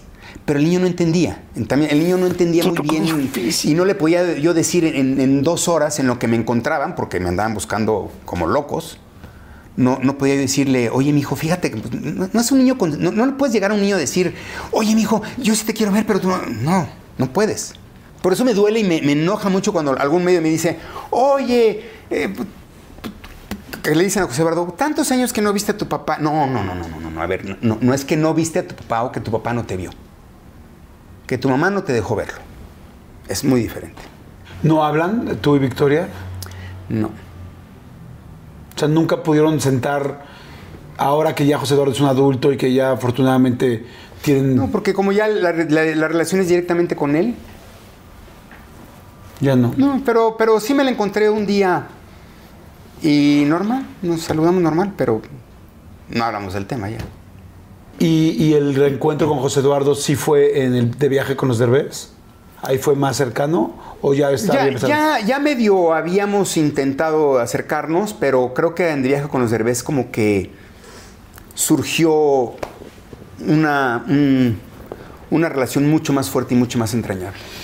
Wow, pues no sabes cómo te agradezco que, que- que me platiques. Siento mucho el momento que pasaron todos.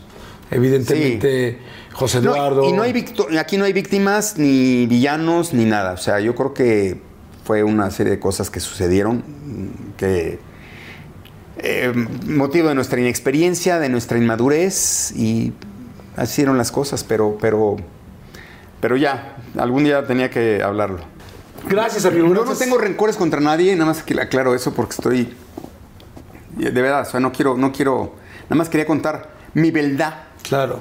Yo creo que además se vale, ¿no? O sea, cualquiera puede contar la situación que pasó y más que rencores son pues las situaciones que cada quien vivió y creo que cualquier persona, más las personas que estamos enfrente de un ojo público, pues es interesante decir, oigan, esto no fue así, ¿no? Es, en esto sí me equivoqué, pero en esto no. Y no se vale la- no se vale tampoco como que la gente tenga una verdad que no es lo que sucedió, ¿no? Exactamente. Oye, a mí me da mucho gusto cómo empiezan a salir todas las cosas afortunadamente bien en el trabajo, ¿no? Cómo empieza este de vez en cuando, XH Derbez, eh, la familia Peluche, que fue una locura, bueno, sigue siendo, es impactante, creo que todos seguimos disfrutando y generación tras generación. ¿Cómo nació la familia Peluche? Un accidente. Fue un mero accidente. Eh, le pedí a mi equipo en una filmación, le dije, oigan, necesito que todos sean creativos, no nada más nosotros. O sea, me gustaría que escenografía un día propusiera algo, vestuario propusiera algo, maquillaje propusiera algo, y no nada más de aquí para allá. Entonces, por favor, tráiganme ideas. Corte A, la única que me trajo ideas fue la de vestuario. Hice mi tarea y te traje esto. Y me llega con un rack de puros trajes de plástico, de no sé qué materiales extrañísimos. Y entre ellos venía un traje de peluche. Dije, oye, bravo, qué bueno que hiciste tu tarea, gracias. Este, eh, ay, pues qué padre, me, me encantaron. Este, pues vamos a tenerlos para. eh, ¿qué, ¿Qué sigue ahorita? Ah, pues el sketch este de la pareja que se pelea. Este. mm, Pues igual podemos hacer uno de estos, ¿no? Sí, pues ¿cuál? Este. mm, Pues el de peluche. Órale. Y nos pone- me pongo el traje de peluche, se pone. No iba a ser Consuelo, iba a ser Dacia Arcaraz. ¿Qué? Y Dacia Arcaraz se enferma ese día y llega la chava de casting y me dice, oye, se enfermó Dacia, que no podía venir, ahora algo le pasó de última hora, pero ya llamé a Consuelo Duval. Ah, está bien. Era un sketch suelto. No era ni de longe moco, ni de... Era un sketch suelto por ahí, entonces podía hacer cualquier cosa. Y dije, está bien, no hay problema. Vamos a hacerlo. Nos ponemos el traje de peluche, hacemos el sketch y es un sketch muy, muy chistoso, que fue el primero que hicimos, uno donde éramos una pareja y de repente invitamos a comer a, a unos amigos y de repente nos peleamos y es como de, este, eh, no, no sé, te voy a inventar. Este, eh, más leche, mi amor, para el café. Ay, se acabó y ya no compré leche. bueno, no importa, mi amor, no importa. Eh, ¿Puedes venir tantito a la cocina? Sí, mi amor, ven, vamos a la cocina. Se metían a la cocina y la cámara se quedaba en la sala con los invitados. Y yo es en la cocina. ¡Carajo! ¿Por qué no compraste leche? Te dije que fueras al súper, pero estás de fodonga en la casa. Y nunca, cállate, no me grites, estúpido. ¡Eh! Se abría la puerta de la cocina y entramos. ¿Quieren algo más de tomar? No, gracias. ahorita. Ay, sí, ay, mi amor, tráete el pavo, sí. Ay, el pavo. Bueno, no hice pavo porque. ¿Me, me acompañas a la cocina? Se volvieron a meter. Se volvió muy. O sea, le fue súper bien al día siguiente. Todo el mundo hablaba del sketch. Y entonces todo el mundo, oye, qué bueno estuvo el sketch. ese- Este donde salían vestidos de peluche. Qué bueno estuvo. Entonces le digo al escritor, oye, vamos a escribir otra, otro, otro más. Órale. Entonces hicimos otra situación de una pareja. Era nada más una pareja que se peleaba. Le fue también espectacular. Y entonces ya era, oye, la pareja de los que se visten de peluche que se pelean. Y entonces empezamos a hacer cada vez más y más y más. Y llegó un momento en que dijimos, esto tiene un potencial de, de una serie. Pero, si te acordarás, no sé si se acuerdan muchos, pero al, al inicio era Consuelo y yo y un niño oriental. Y de repente el niño nos creció y aparte pues era como raro, ¿no? Entonces tuvimos que justificar para la- al hacer la serie, pues teníamos que ser un universo mucho más grande, que tuviera más familia, que hubiera más hijos, que hubiera papás, mamás, suegras, ra, ra, ra. y ahí fue donde empezamos a elaborar la familia Peluche como serie. Y ahí nace la, la- la idea de la familia Peluche, pero fue un accidente de tanto del vestuario como pues de que pegó un Wow. sketch suelto. No, pero fue una locura, fue impresionante. Y, y yo me acuerdo, la verdad, que era muy difícil encontrar algo que no fuera bueno dentro de lo que hacía. O sea, veías a Alcis y Heimer y era divertido. No veías a- al superportero y era divertido. Entonces era como, wow, o sea, qué gran equipo. Porque verdaderamente es difícil que todo sea bueno. Por lo menos yo no recuerdo, así que te diga, "Eh, tal cosa que vi no me gustó.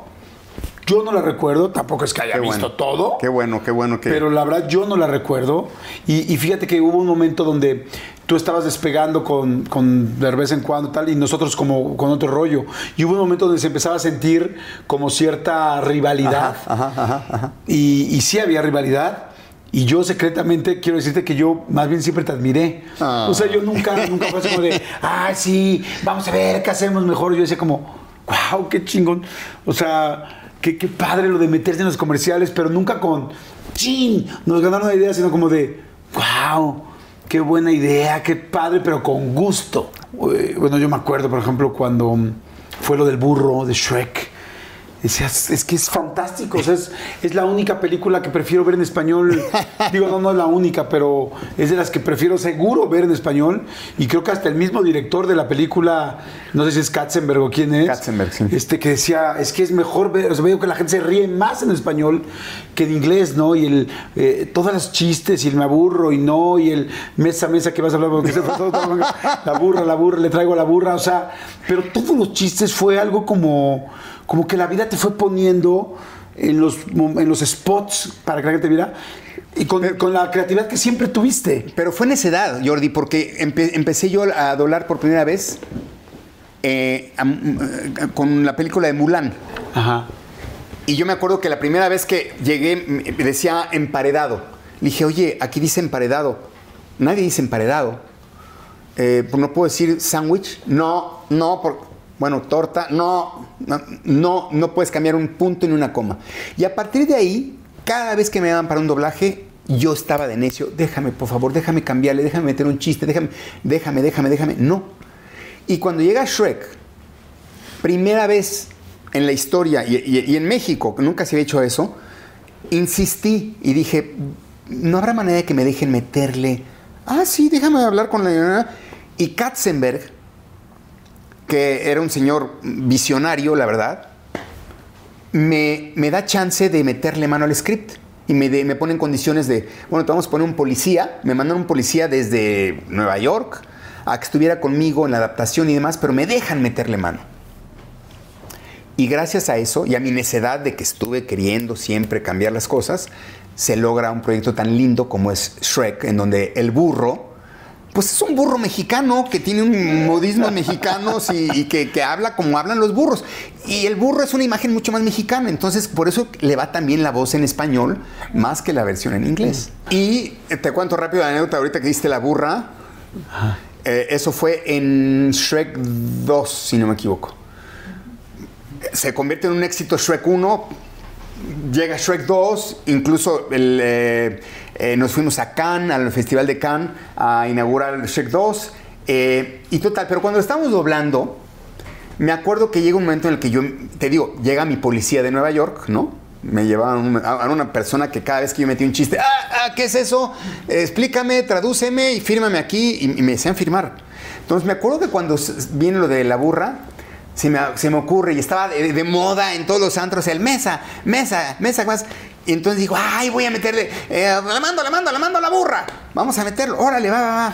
Y me dice, ay, pero eso qué, que no, no, música no, nos pueden demandar. Le digo, ay, Por favor. Let me tell you. Let me explain to you. Y entonces le empiezo a contar, mira, esto nació en un, en un congal en, en- en Veracruz. En un, en un table, en un table, en un pueblito, en, o sea, estos güeyes, cuando vean que su tema del congal del table Está en Shrek. en Shrek, en Hollywood a nivel mundial, o sea, van a ser los más felices, o sea, me, me- me van a amar a mí y a ti y a todo mundo. Entonces, no, no, no, pero no, fírmame aquí, me firma. Cla- Claro, güey, o sea, mi Yo gente, sé, mi gente. mi gente, mi- mi- o sea, me van, a- me van a hablar para felicitarme, firma, ay, te firmo, órale, va. Corte, ¿ah? Demanda. No. ¿De los del Congal? De los del Congal. Y ahí me tienes yo, me acuerdo perfecto. Iba yo ahí por, por la glorieta de camarones a una disquera. Bueno, disqués. no era una disquera allá por la glorieta de camarones. A, entrevistarme porque a la hora que viene la demanda me habla el departamento legal de DreamWorks a decirme, güey, nos cayó una demanda y tú firmaste, esta es tu firma, es tu problema. Y yo así. Y entonces llego con estos cuates a decirles, oye, ¿me estás demandando a mí? Y era un tiburón el mendigo abogado con el que negocié. Y estaban los del grupo, los del Congal, ¿no? ¿Cómo se llamaban los de los de Clímax. Clímax. Bueno, con ellos. Se me fueron la yugular, Jordi. O sea, les dije, a ver, les cuento esta historia, les digo, se me hizo que era un era padre que lo estuvieran. Pues sí, pero es una película de Hollywood y nosotros nos tienen que dar una lana. Le digo, pero es que yo, a mí, al que vas a perjudicar es a mí, no a No a DreamWorks, no a Hollywood. A mí. ¿Cuánto, me- neta me vas a meter al bote o me vas a sacar? Bueno, total, después de un estira y afloje de horrible, de meses y meses de pleito legal, me acabaron obligando a grabar un, un eh, pues un LP en ese entonces, ¿Un 12 disco? canciones, un disco de 12 canciones de la mesa que más aplauda en todos mis personajes. No es con el Longemog. Y existe por ahí, en algunas discotecas lo siguen tocando. Y si no, googleen, lo puede estar por ahí. Este, mesa, mesa me- me- cantada por el Óigame No, por el Longemoco, por el Pregúntame. Y ahí me tienes a mí como en el estudio así de.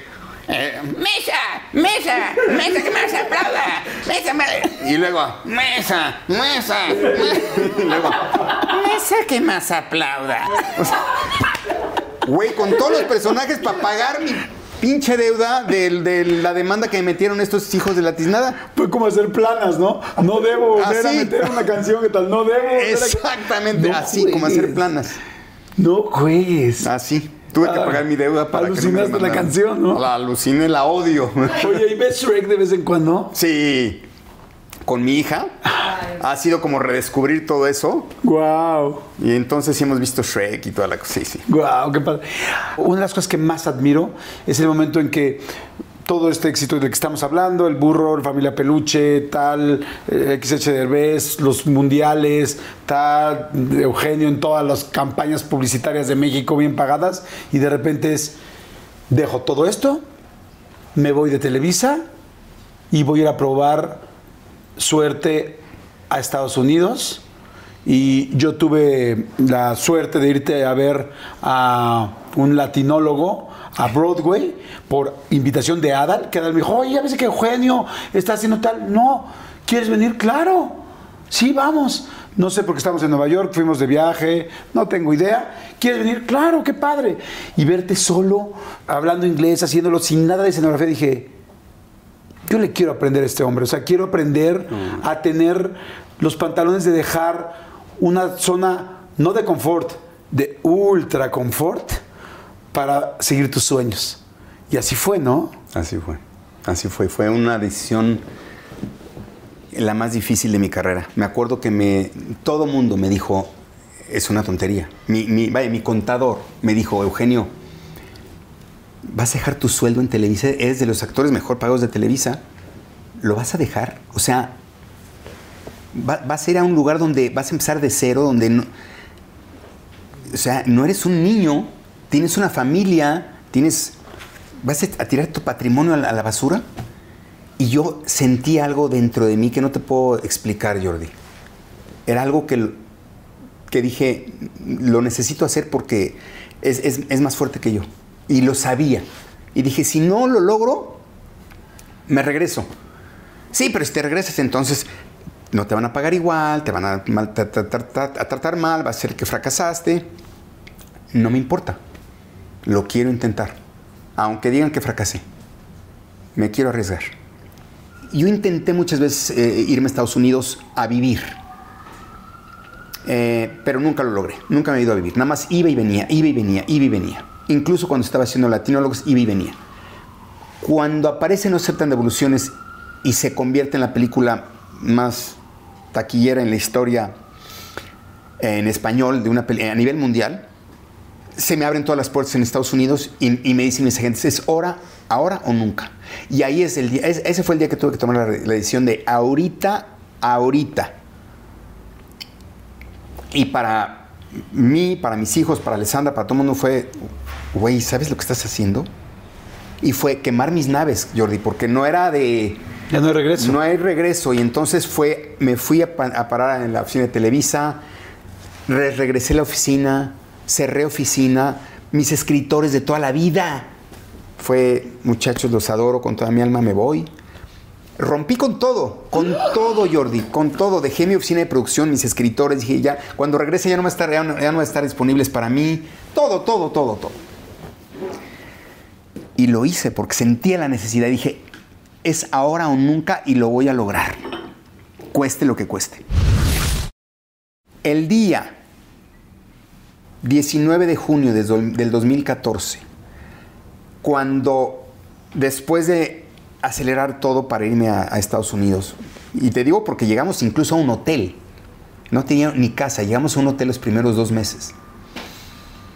Cuando agarro y amanezco a las 4 de la mañana del 19 de, de junio del 2014.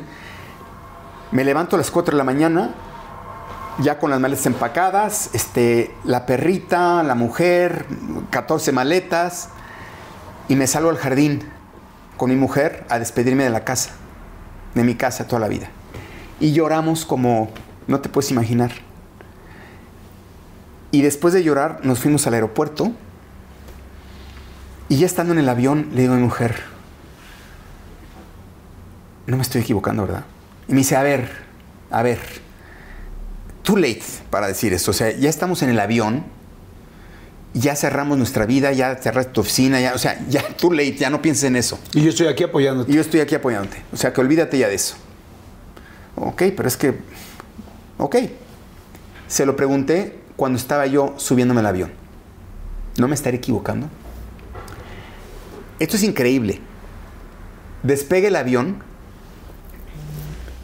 aterrizo en Los Ángeles, un caos por las maletas, renta el coche, traía yo a mi perrita, aduana. Tres horas después salimos, nos subimos al coche, subimos las maletas, yo empapado en sudor y así de bueno. Por fin, ya estamos en el coche, vamos al hotel. Prendemos nuestros celulares y pa, pa, pa, pero cientos de mensajes. Mientras volábamos de México a Los Ángeles, nos dan la noticia de que me dan mi estrella en el Paseo de la Fama en Hollywood. ¿Cómo crees? Mientras volábamos. O sea, si yo lo meto en una película, me dirían, ay, no mames, o sea, neta, espérate un día después, o sea, justo cuando despegue el avión, le llega la noticia, la señal del cielo. Así fue, Jordi, te lo juro por mis hijos, te lo puedo decir mi mujer. Mientras volábamos, me dan la noticia y cuando aterrice dije, no, no, no puede ser esto. O sea, esto tiene que ser una señal de que estoy en el camino adecuado, que no me estoy, no estoy tomando una decisión equivocada. Y eso me dio como todavía más fuerza para llegar a Estados Unidos con toda la confianza de que estaba haciendo las cosas bien. ¡Wow! Qué, qué curioso, ¿no? Qué curioso, qué padre, pero qué.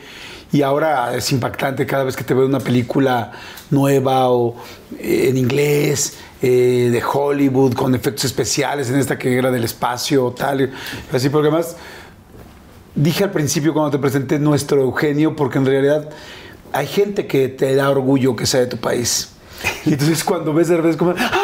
Ahí está Eugenio, estoy seguro que mucha gente nos pasa, ¿no?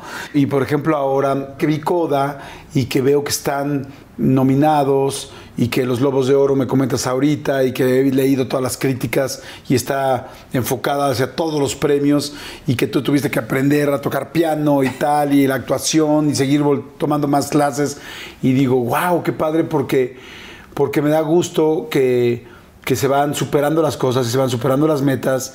Y, y que digo, alguna vez leí que tú veías la entrega del Oscar con tu mamá y que le decías yo algún día quiero estar ahí y cada día estás más cerca. Y, al- y- y también es muy lamentable pero bueno es parte de la vida y es parte del ciclo que tu mami ya no está. ¿te hubiera gustado que tu mamá estuviera para este momento? Uy, hubiera matado porque mi mamá sabía lo importante que para mí esta, es- esta aventura de Estados Unidos.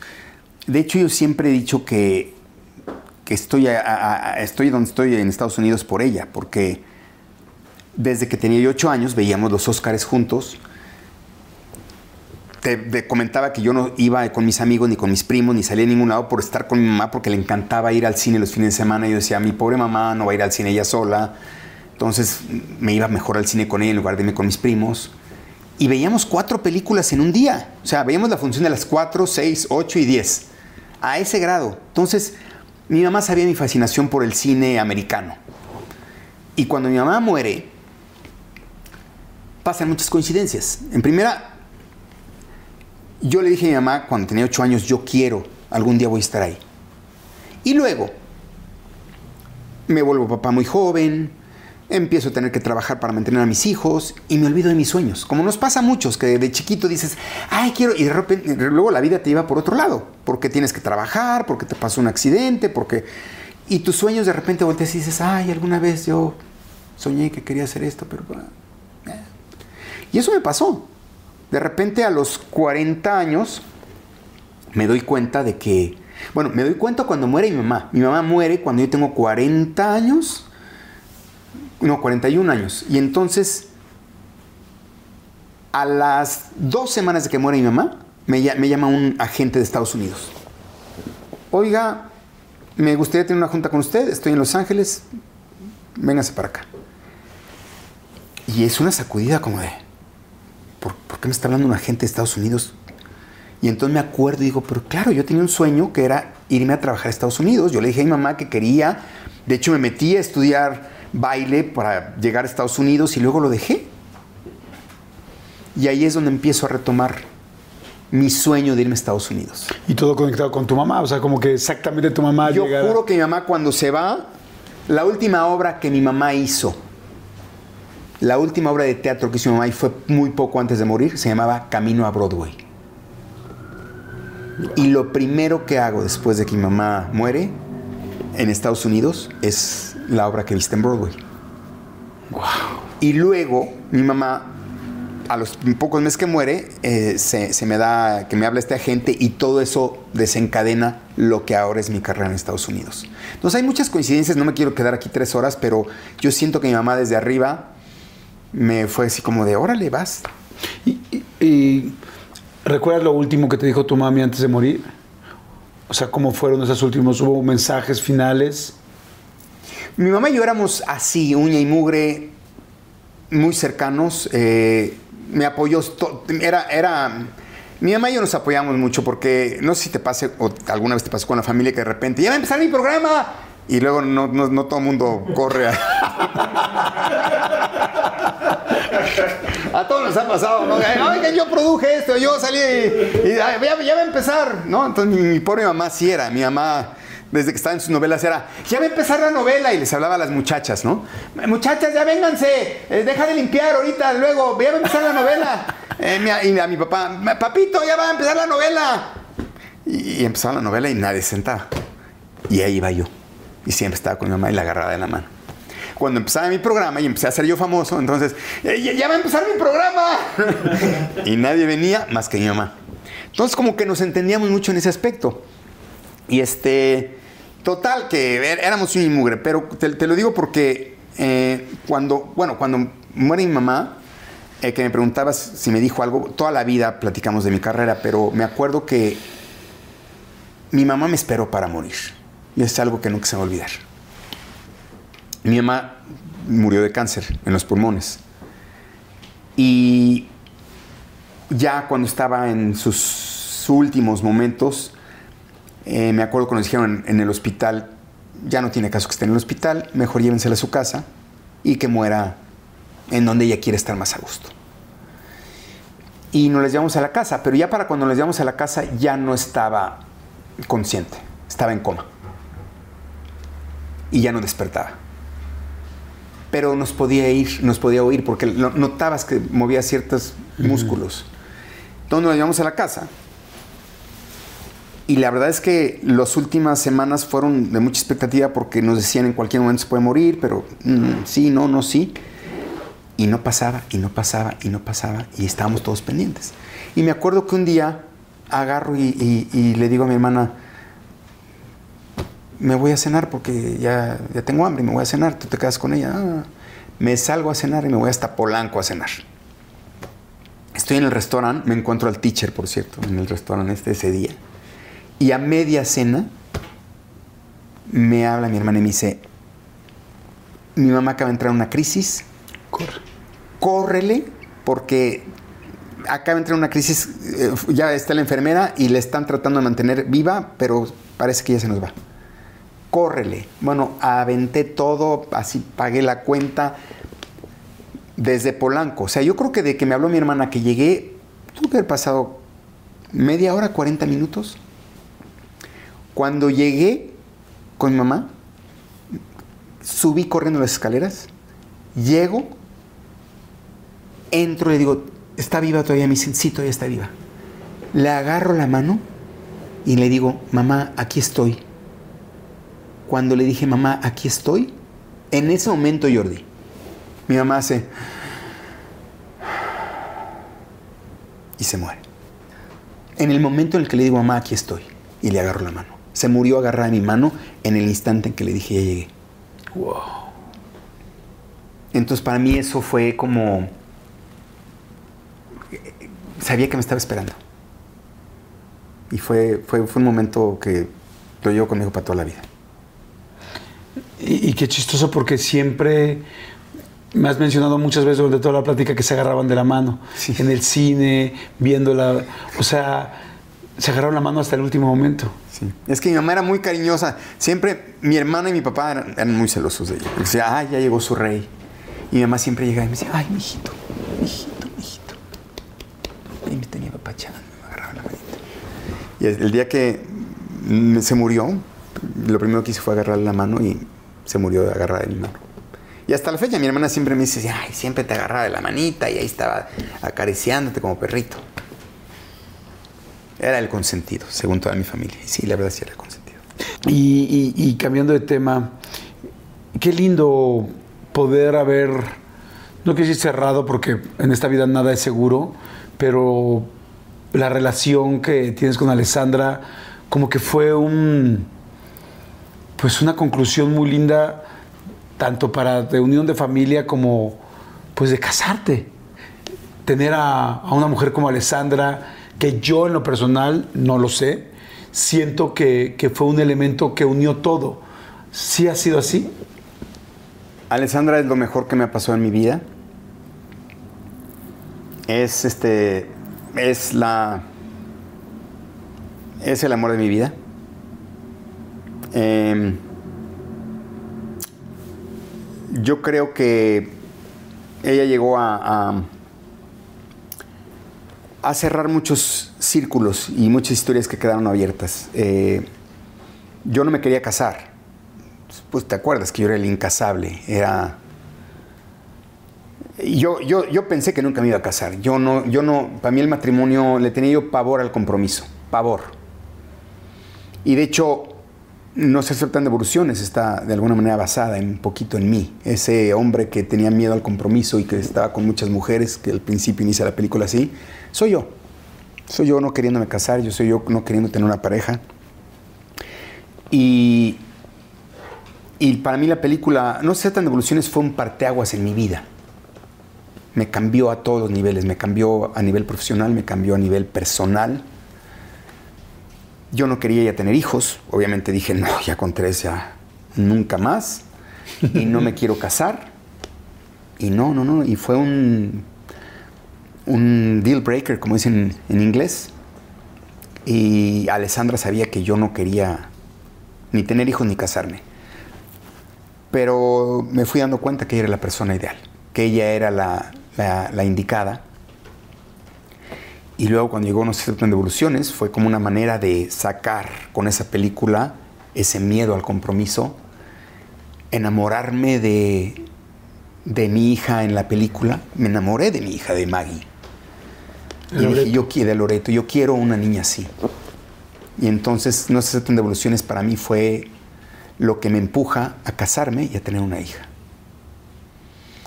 Y, y Alessandra fue la que llevó a unir todo eso. Alessandra, por eso no, no había querido casar con nadie, porque nunca había estado seguro de quererme casar con nadie. Hasta que conozco a Alessandra es cuando dije, ella es, y aquí es. Y decido casarme por primera vez en mi vida con Alessandra. Y, y decido ser padre nuevamente, cosa que es una bendición porque pude con Aitana corregir todos los errores que cometí con mis hijos. Y estoy viviendo una paternidad muy diferente.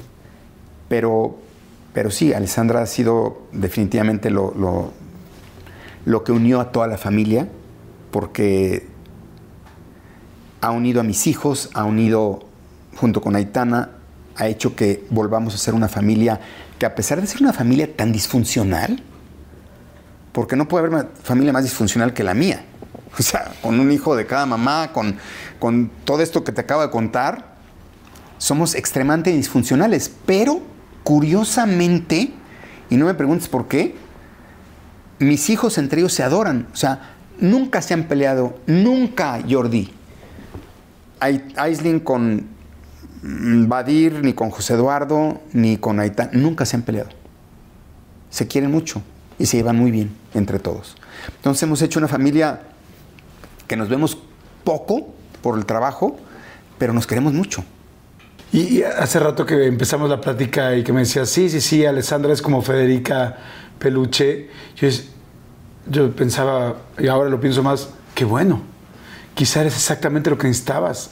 O sea, me has ido platicando a lo largo de la entrevista de ella y es una mujer con carácter, una mujer que sabe lo que quiere, que si te pregunté y no sé si salió a cuadro o no, pero dije, y ella come tan sano como tú me dijiste, para nada, ella come lo que ella quiere, como ella quiere, hay dos supers, hay tal, y me dice y tal, y yo, y yo, y yo, y yo digo, claro, o sea, habemos hombres que necesitamos a alguien con carácter, Sí.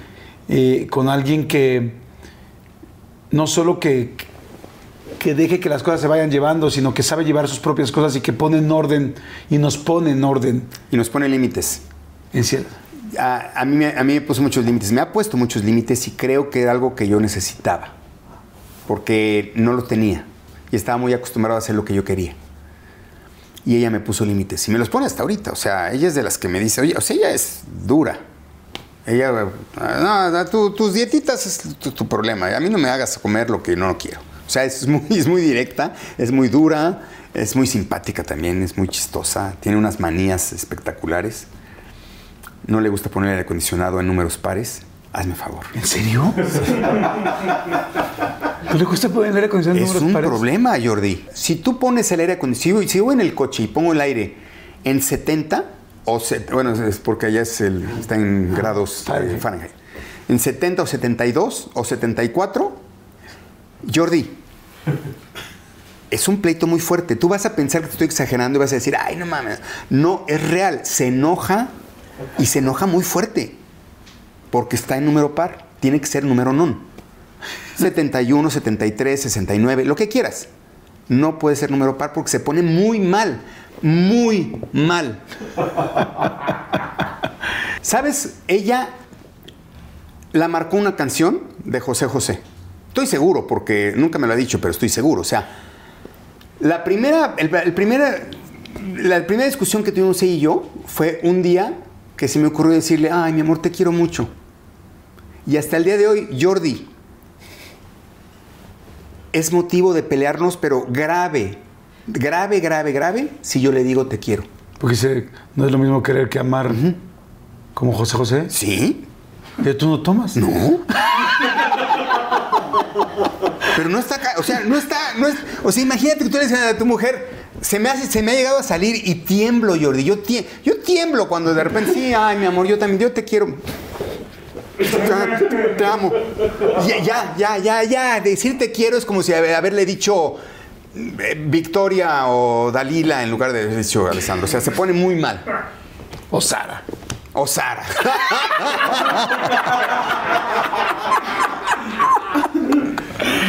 Wow. Sí, yo una vez me metí por la calzada Zaragoza y yo, sí, pero Zaragoza. No, no, no, goza, no, nunca no. gozó. No, no, no, no, perdón, perdón, perdón. Vamos aquí por la. ¡No! No, no, no, no, no. A la colonia esta de la, este... Mejor vamos a Lanzures, mejor no, mejor no salimos. ¿Ella fue la que te ayudó a reorganizar toda tu vida? No, no, no conscientemente, nunca lo hizo conscientemente. Fue algo que se dio quizá por su carácter, quizá por su manera de ser. eh, pe- pero sí, siempre ha cobijado a mis hijos como nadie, la verdad. Yo, yo la verdad, eh, bueno, te quiero agradecer todo el tiempo, sabiendo la cantidad de trabajo que tienes. Eh, hemos estado pues platicando mucho de esta entrevista que afortunadamente hoy la podemos dar. Y, yo creo que a mí hay algo que te he platicado de varias cosas que pues que nos gustan de tu trabajo, que estoy seguro que toda la gente que nos ve admira desde lo que estábamos platicando desde el principio hasta pasando por el burro y llegando a las nominaciones, a las, espero, muchas nominaciones de ahora que vamos a festejar todos. Pero, pero sobre todo hay algo que me gusta mucho y que te agradezco mucho en esta plática y es la sinceridad. El, eh, el ser una persona abierta, donde todo el mundo nos hemos equivocado y donde yo no creo que haya un solo padre o una sola madre que no nos hayamos equivocado, ¿no? Y que no de repente tengamos que organizar las cosas que quizá en un principio no teníamos ni la experiencia, ni la expertise, ni, ni la madurez a veces para poderlo hacer. Y quiero nada más terminar esta plática. Voy a quitar un segundito este café porque nunca te lo tomaste. Este ya está frío. Pero con algo que, que me parece que representa muy bien este momento que, que estás viviendo y que ha costado mucho trabajo hacerlo. Y es, es tu foto, pero me gustaría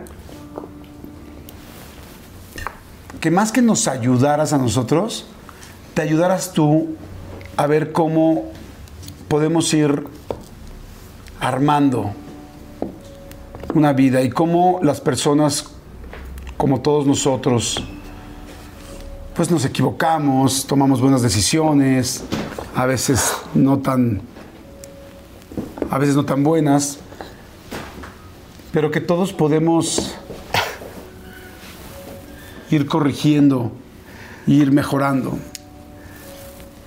Aquí está Badir, aquí está Itana, aquí está Aislin, aquí está Alessandra, aquí está José Eduardo. Evidentemente están todos, está tu papá y tu mamá.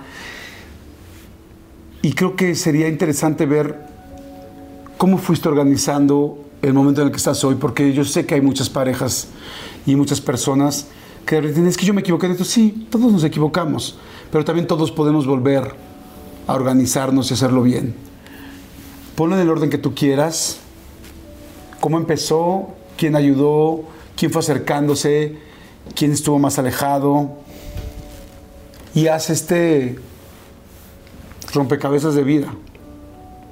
Yo quiero decirte que estás muy cabrón. Eres un gran entrevistador, eres un, eres un gran ser humano, pero er- er- eres, pues, principalmente eres un gran ser humano. Y te quiero y te admiro. Y- Y no sé qué tienes, pero tienes magia. Y no cualquiera la tiene, Jordi. Te lo digo en serio. Por eso todos los que venimos aquí contigo hablamos y decimos lo que decimos. La última, vez que estuve, la última vez que estuve en tu programa me regalaste un cuadro. Que cualquier persona ¿Sabes cuántas veces he ido a entrevistas y cuántas veces me han dado cosas? Y acabas no sabiendo, no sé, las dejas por ahí. El cuadro que tú me diste está colgado en mi recámara. Porque me diste un cuadro con una foto de Cachún Cachún, que era el inicio de mi carrera. Luego estaba un póster de No aceptan devoluciones, porque fue cuando fui a tu programa. Y me dijiste, y tenía un hueco, eran tres fotos, eran dos fotos y un hueco. Y me dijiste, este hueco es para que lo llenes con el, con el futuro, con, con, con el proyecto que va a cerrar tu vida. Y lo colgué y estuvo con un hoyo durante muchos años. No muchos, pero con algunos años. Y hace no mucho, sin que tú lo supieras, ese cuadro que está en mi cuarto, lo llené con una foto de toda mi familia. Porque ese es el proyecto más importante de mi carrera y con lo que me gustaría cerrar mi vida. Está el inicio, el parteaguas que fue para mí no sé tan devoluciones y el clímax de mi vida que es mi familia. Y ahora que me des esto es es como cerrar el círculo perfecto. Amigo, me da mucho gusto y, y- y me da mucho gusto que más allá de lo profesional, uno nunca sabe cómo empieza. A veces empieza al revés, a veces en medio, a veces se equivoca al principio, a veces más adelante. Pero yo veo hoy tu familia como el, pues como el mayor de tus éxitos y lo platicamos aquel día. Y, y no sé si en algún momento José Eduardo lamentablemente estaba acá Así es. y tu papá y tu mamá aquí. Y luego Aislinn posiblemente, que fue con quien te estrenaste con todo este aprendizaje. ¿Quién seguiría? Badir. Luego llegó Badir. Luego llegó José Eduardo. Aunque luego se fue. Muy rápido. Digamos que llegó y me lo quitaron. Y luego llegó Alessandra a poner un poco de orden.